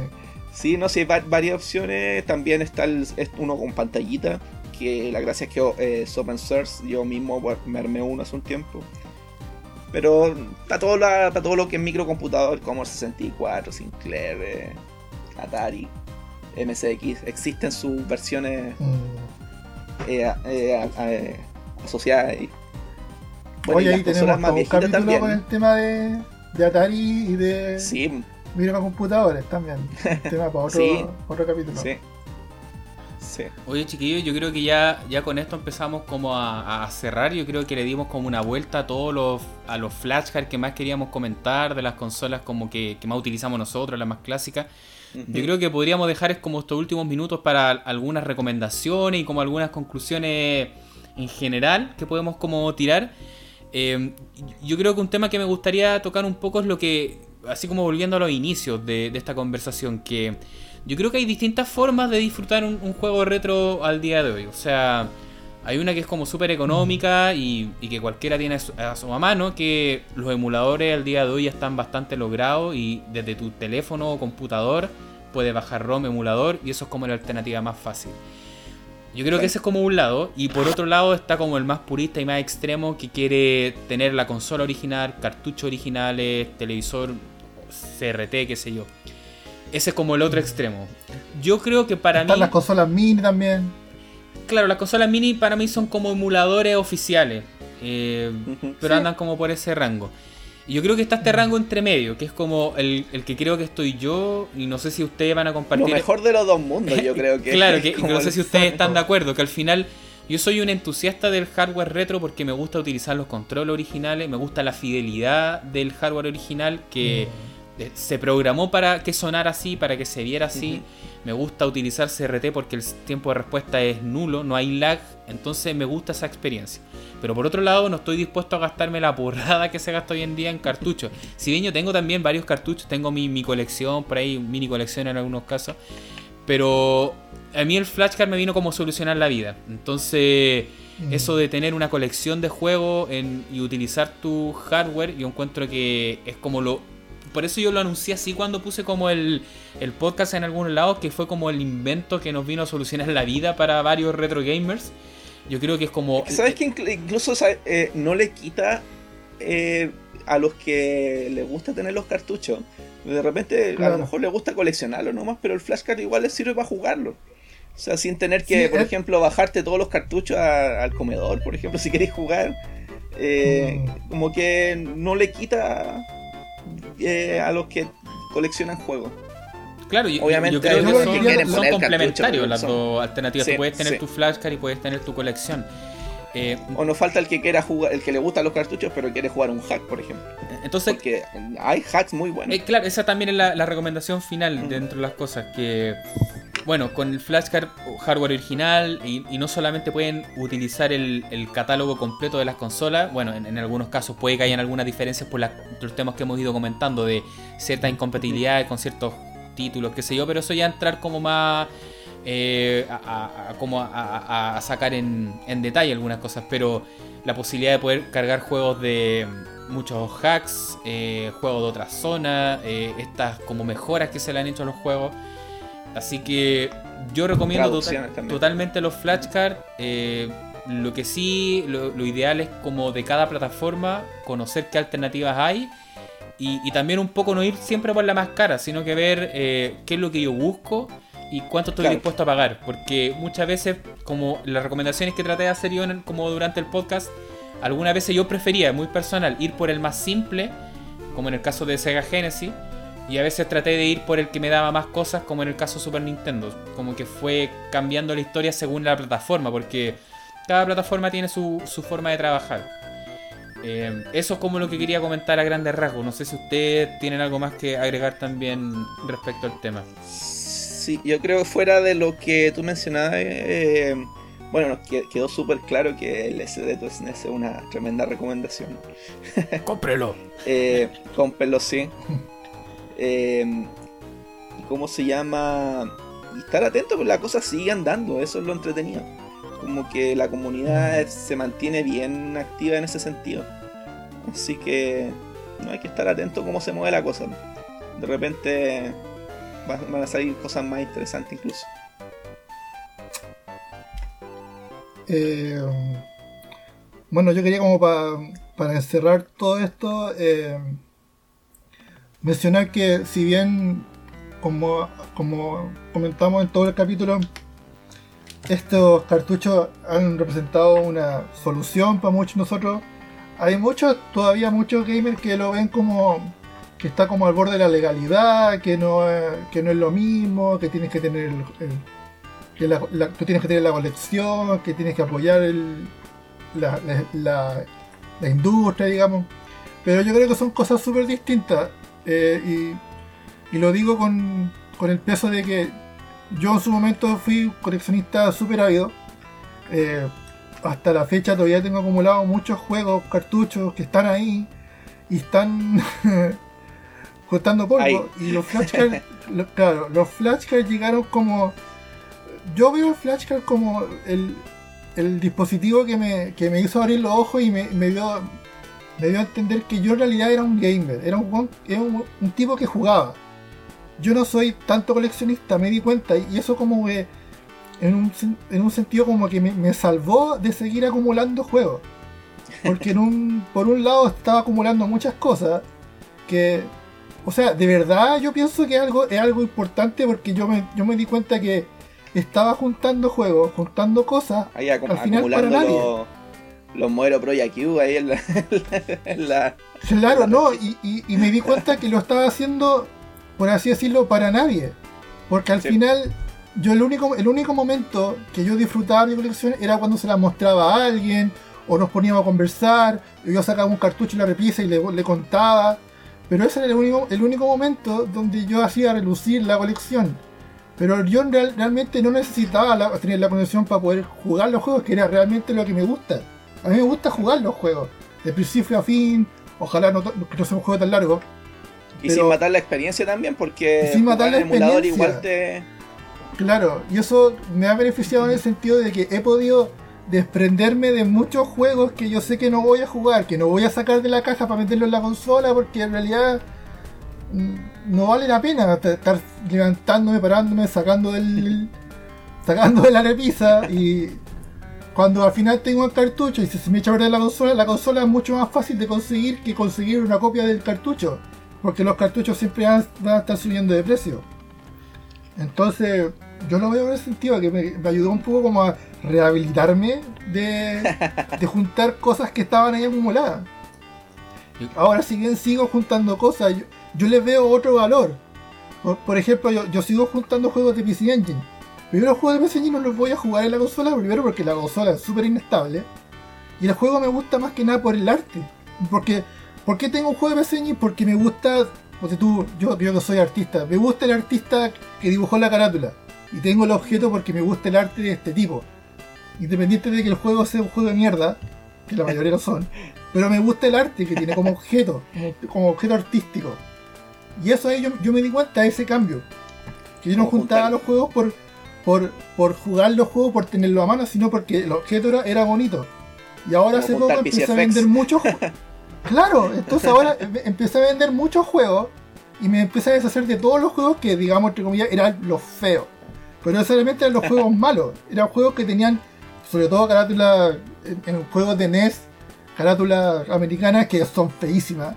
Y yo los vendo por eso. Estoy vendiendo juegos porque tienen la carátula fea. Yo creo que mucho de eso tiene que ver el Flashcard, porque los, los- los puedo jugar en el Flashcard. Yo realmente juego los juegos, no los junto. Esa es Claro. como mi reflexión. Sí, yo creo que como todo en la Hola, vida, eh, está bien sí, llegar en a, como puntos medios, pues, como sí. entendimiento. O sea, yo creo que esos son los flashcards, es un buen punto medio de, del hardware original, de revivir esta experiencia lo más parecida a cómo debería funcionar eh, la consola. Pero por otro lado, sin volverse loco gastando también en... Hay juegos que ya es imposible querer... Si los, o sea, si uno quiere jugar la versión original en cartucho, a esta altura es muy difícil con ciertos juegos. Es como en particular carísimos. los casos de los, los, los emblemáticos acá en Chile. Sí, Los entonces... Samsung, los Picapiedra. Oh. Esas cuestiones, si no las tenías de antes, ya. Ya fuiste bueno. Sí, entonces yo creo que eso es como lo mejor de, de dos mundos. Y, y aún así, yo también me he llamado la atención de repente que hay, hay personas que no, no, no entienden como el concepto, entonces cada vez que sale estos flashcards y te dicen 200 dólares, hay gente que le explota la cabeza y dice, ¿por qué voy a pagar 200 dólares por jugar Super Nintendo si en mi computador tengo todo gratis? ZSNES. Ah, Yo lo claro, único que le puedo decir a esas de- personas es, ok, juega con ZSNES, sé feliz. Porque si no está entendiendo el concepto de jugar en una consola real, va a ser muy difícil como que entremos en razón. O sea, Mm. No, no, sé si. Es que al final son gustos, al final es eso, son gustos. Mm. Yo creo que la, mayoría que está en esa parada es como que juega un ratito y como que se da cuenta que la experiencia no es exactamente igual y, y fue. Ya hay el, que ver también efecto mame le llamaban algunos. Sí, pues. No, hay que ver también el rango de edad del, individuo del que estamos hablando. Claro. Eso iba a decir, modo full boomer. iba a decir, es que claro, seguramente él nació con los emuladores. Pues, entonces, para él esa es su versión. Pero no es así. O sea, le, vaya a mostrar una tele CRT. Oh, se ve con Skylines. Bueno, si esta weá de aquí nació la Yo le voy a contar una infidencia. Yo hace poco para Xbox One me compré una colección que estaba muy barata de todos los Mega Man X. Eh, que es como del 1 al 7, 8, no me acuerdo. Y me puse a jugar el Mega Man X1. Eh, oficial, eh, emulación en este caso oficial. Pero el input lag que tenía el juego no, me lo hacía disfrutar. Entonces, ¿qué hice? Agarré el SD2 SNES y me puse a jugar el Mega Man X y ahí fui feliz. Porque uno a esta altura ya es como viejo mañoso y entonces Así es como el juego siempre lo jugué y lo recuerdo. Entonces, así me hace sentido jugarlo. Sí, hay gente que está acostumbrada a ese, ese lag, si eso es verdad. Mm. Y, uno, y uno de repente se le pega esa mañana también. Pero cuando, cuando realmente hay una cuestión de precisión, que en el caso de últimamente yo estaba jugando juegos Mario World Kaizo. Por ejemplo, ahí, olvídate, necesitáis la CRT, necesitáis la, la consola original. Eh, el joystick conectado directo simplemente ha pasado, gente de la misma edad de uno, ha pasado tanto tiempo desde que ellos experimentaron jugar un CRT que están, están acostumbrados a la experiencia actual en, TV plana. Entonces tú los veís, oye, me compré la, Nintendo Mini, ya juguemos, y, no doy ni una. Y él no, se da cuenta del lag, oye, pero no tení, no, te, no cacháis que este tiene un lag no, si está bien, mira, estoy jugando. Mm. Y agarro, agarro, el, agarro el control remoto, y me empiezo a meterle mano a la tele para reducirle lo más posible. Y ahí se da cuenta, po. mi amigo se dio cuenta, oye, de verdad, ahora, ya, no, pierdo tanto. Eso es el lag, pues le decía yo, po. Y ahora, si jugáis este juego de verdad en la Super Nintendo con una tele a todo, va a ser otra experiencia. Tú no lo vayas a saber describir, pero tus manos te lo van a decir, oye, juego mejor acá. Algo me dice que juego mejor en la tele que pierdo menos, por así decirlo. ¿Cachai? Entonces, ahí cuando se dan cuenta como que... ¿Por qué, ¿Por qué jugamos en las tele a tubo todavía? Bueno, ese es pues. ¿Y por qué también la tele a tubo, si, por, si ir más lejos, se ocupa tanto en, en, ¿cómo se llama? En, competición. Speedrun. Mm. Gente que hace speedrun, récords mundiales, todos juegan el juego en tele CRT. Porque es la mejor opción. Te vas a equivocar menos. Es lo más lo más purista. Igual, igual hay, un, tema. El juego. Hay un tema que, bueno, otro tema para otro capítulo también, el tema de que se están haciendo mejoras para poder equilibrar ese tema del lag, porque es un tema no menor. Ahora los emuladores están implementando esta cosa del, del Lucas Head y cosas así. El Lucas Head, claro. Hay un, también lleva una, una, inversión un tema, extra un capítulo completo. No, y de hecho, o sea, en este mismo tema del retro gaming hay muchas personas que igual el, tema del CRT, que nosotros somos muy fan del CRT, pero hay personas que no, que el CRT es muy grande, me ocupa mucho espacio y yo quiero tener mi Big Ass LCD LED de 50, 60 pulgadas. Entonces empiezan a ocupar estos rescaladores, que el Esteban ahí tiene más experiencia con eso. Así que hay de todo. Hay gente que utiliza estas consolas clásicas con LCD LED de 50 60 pulgadas. Yo creo que ese es la, el, tema al final, que cada uno busca su ecuación, su fórmula de jugar. En mi caso yo soy muy del cartucho, o sea, consola original, TLCRT, flashcard, no, no me hace ruidos. Hay personas que son más de cartucho original, emuladores, ahí hay de todo. Es que sentirse cómodo uno, si finalmente no es una no es una cosa mandatoria mm. hacer lo que hacen los demás. Y que, tampoco no es una cosa de moda, que porque es RTT hoy, que se ve bonito, que para la foto, que se ve retro. no, eh, no es simplemente el eso, de verdad tiene una funcionalidad práctica. Vamos a tener que hacer un capítulo que sea como CRT, así como tres boomers diciendo por qué es CRT. hablando, hablando de cómo sintonizar con el alicate. en mis tiempos era mucho mejor. Ya, chiquillos, yo creo que estamos. No en sé mis tiempos era con el canal 3. No, como, como, siempre, agradecemos a todas las personas que nos estuvieron escuchando. Eh, nos llegaron unos comentarios a través de, Twitter y Facebook que estábamos haciendo como la consulta, pero igual eran como nos dijeron muy interesante el tema, que van a estar atentos. Alguien nos dijo también que la R4 fue una bendición para los que vivimos en países tercermundistas. Tratamos de explicarlo, de que Sí, ahí fue cuando explotó este tema y de verdad, claro, acá todos tenían esa- esos flashcards. Tema controversial también nos dijeron ahí.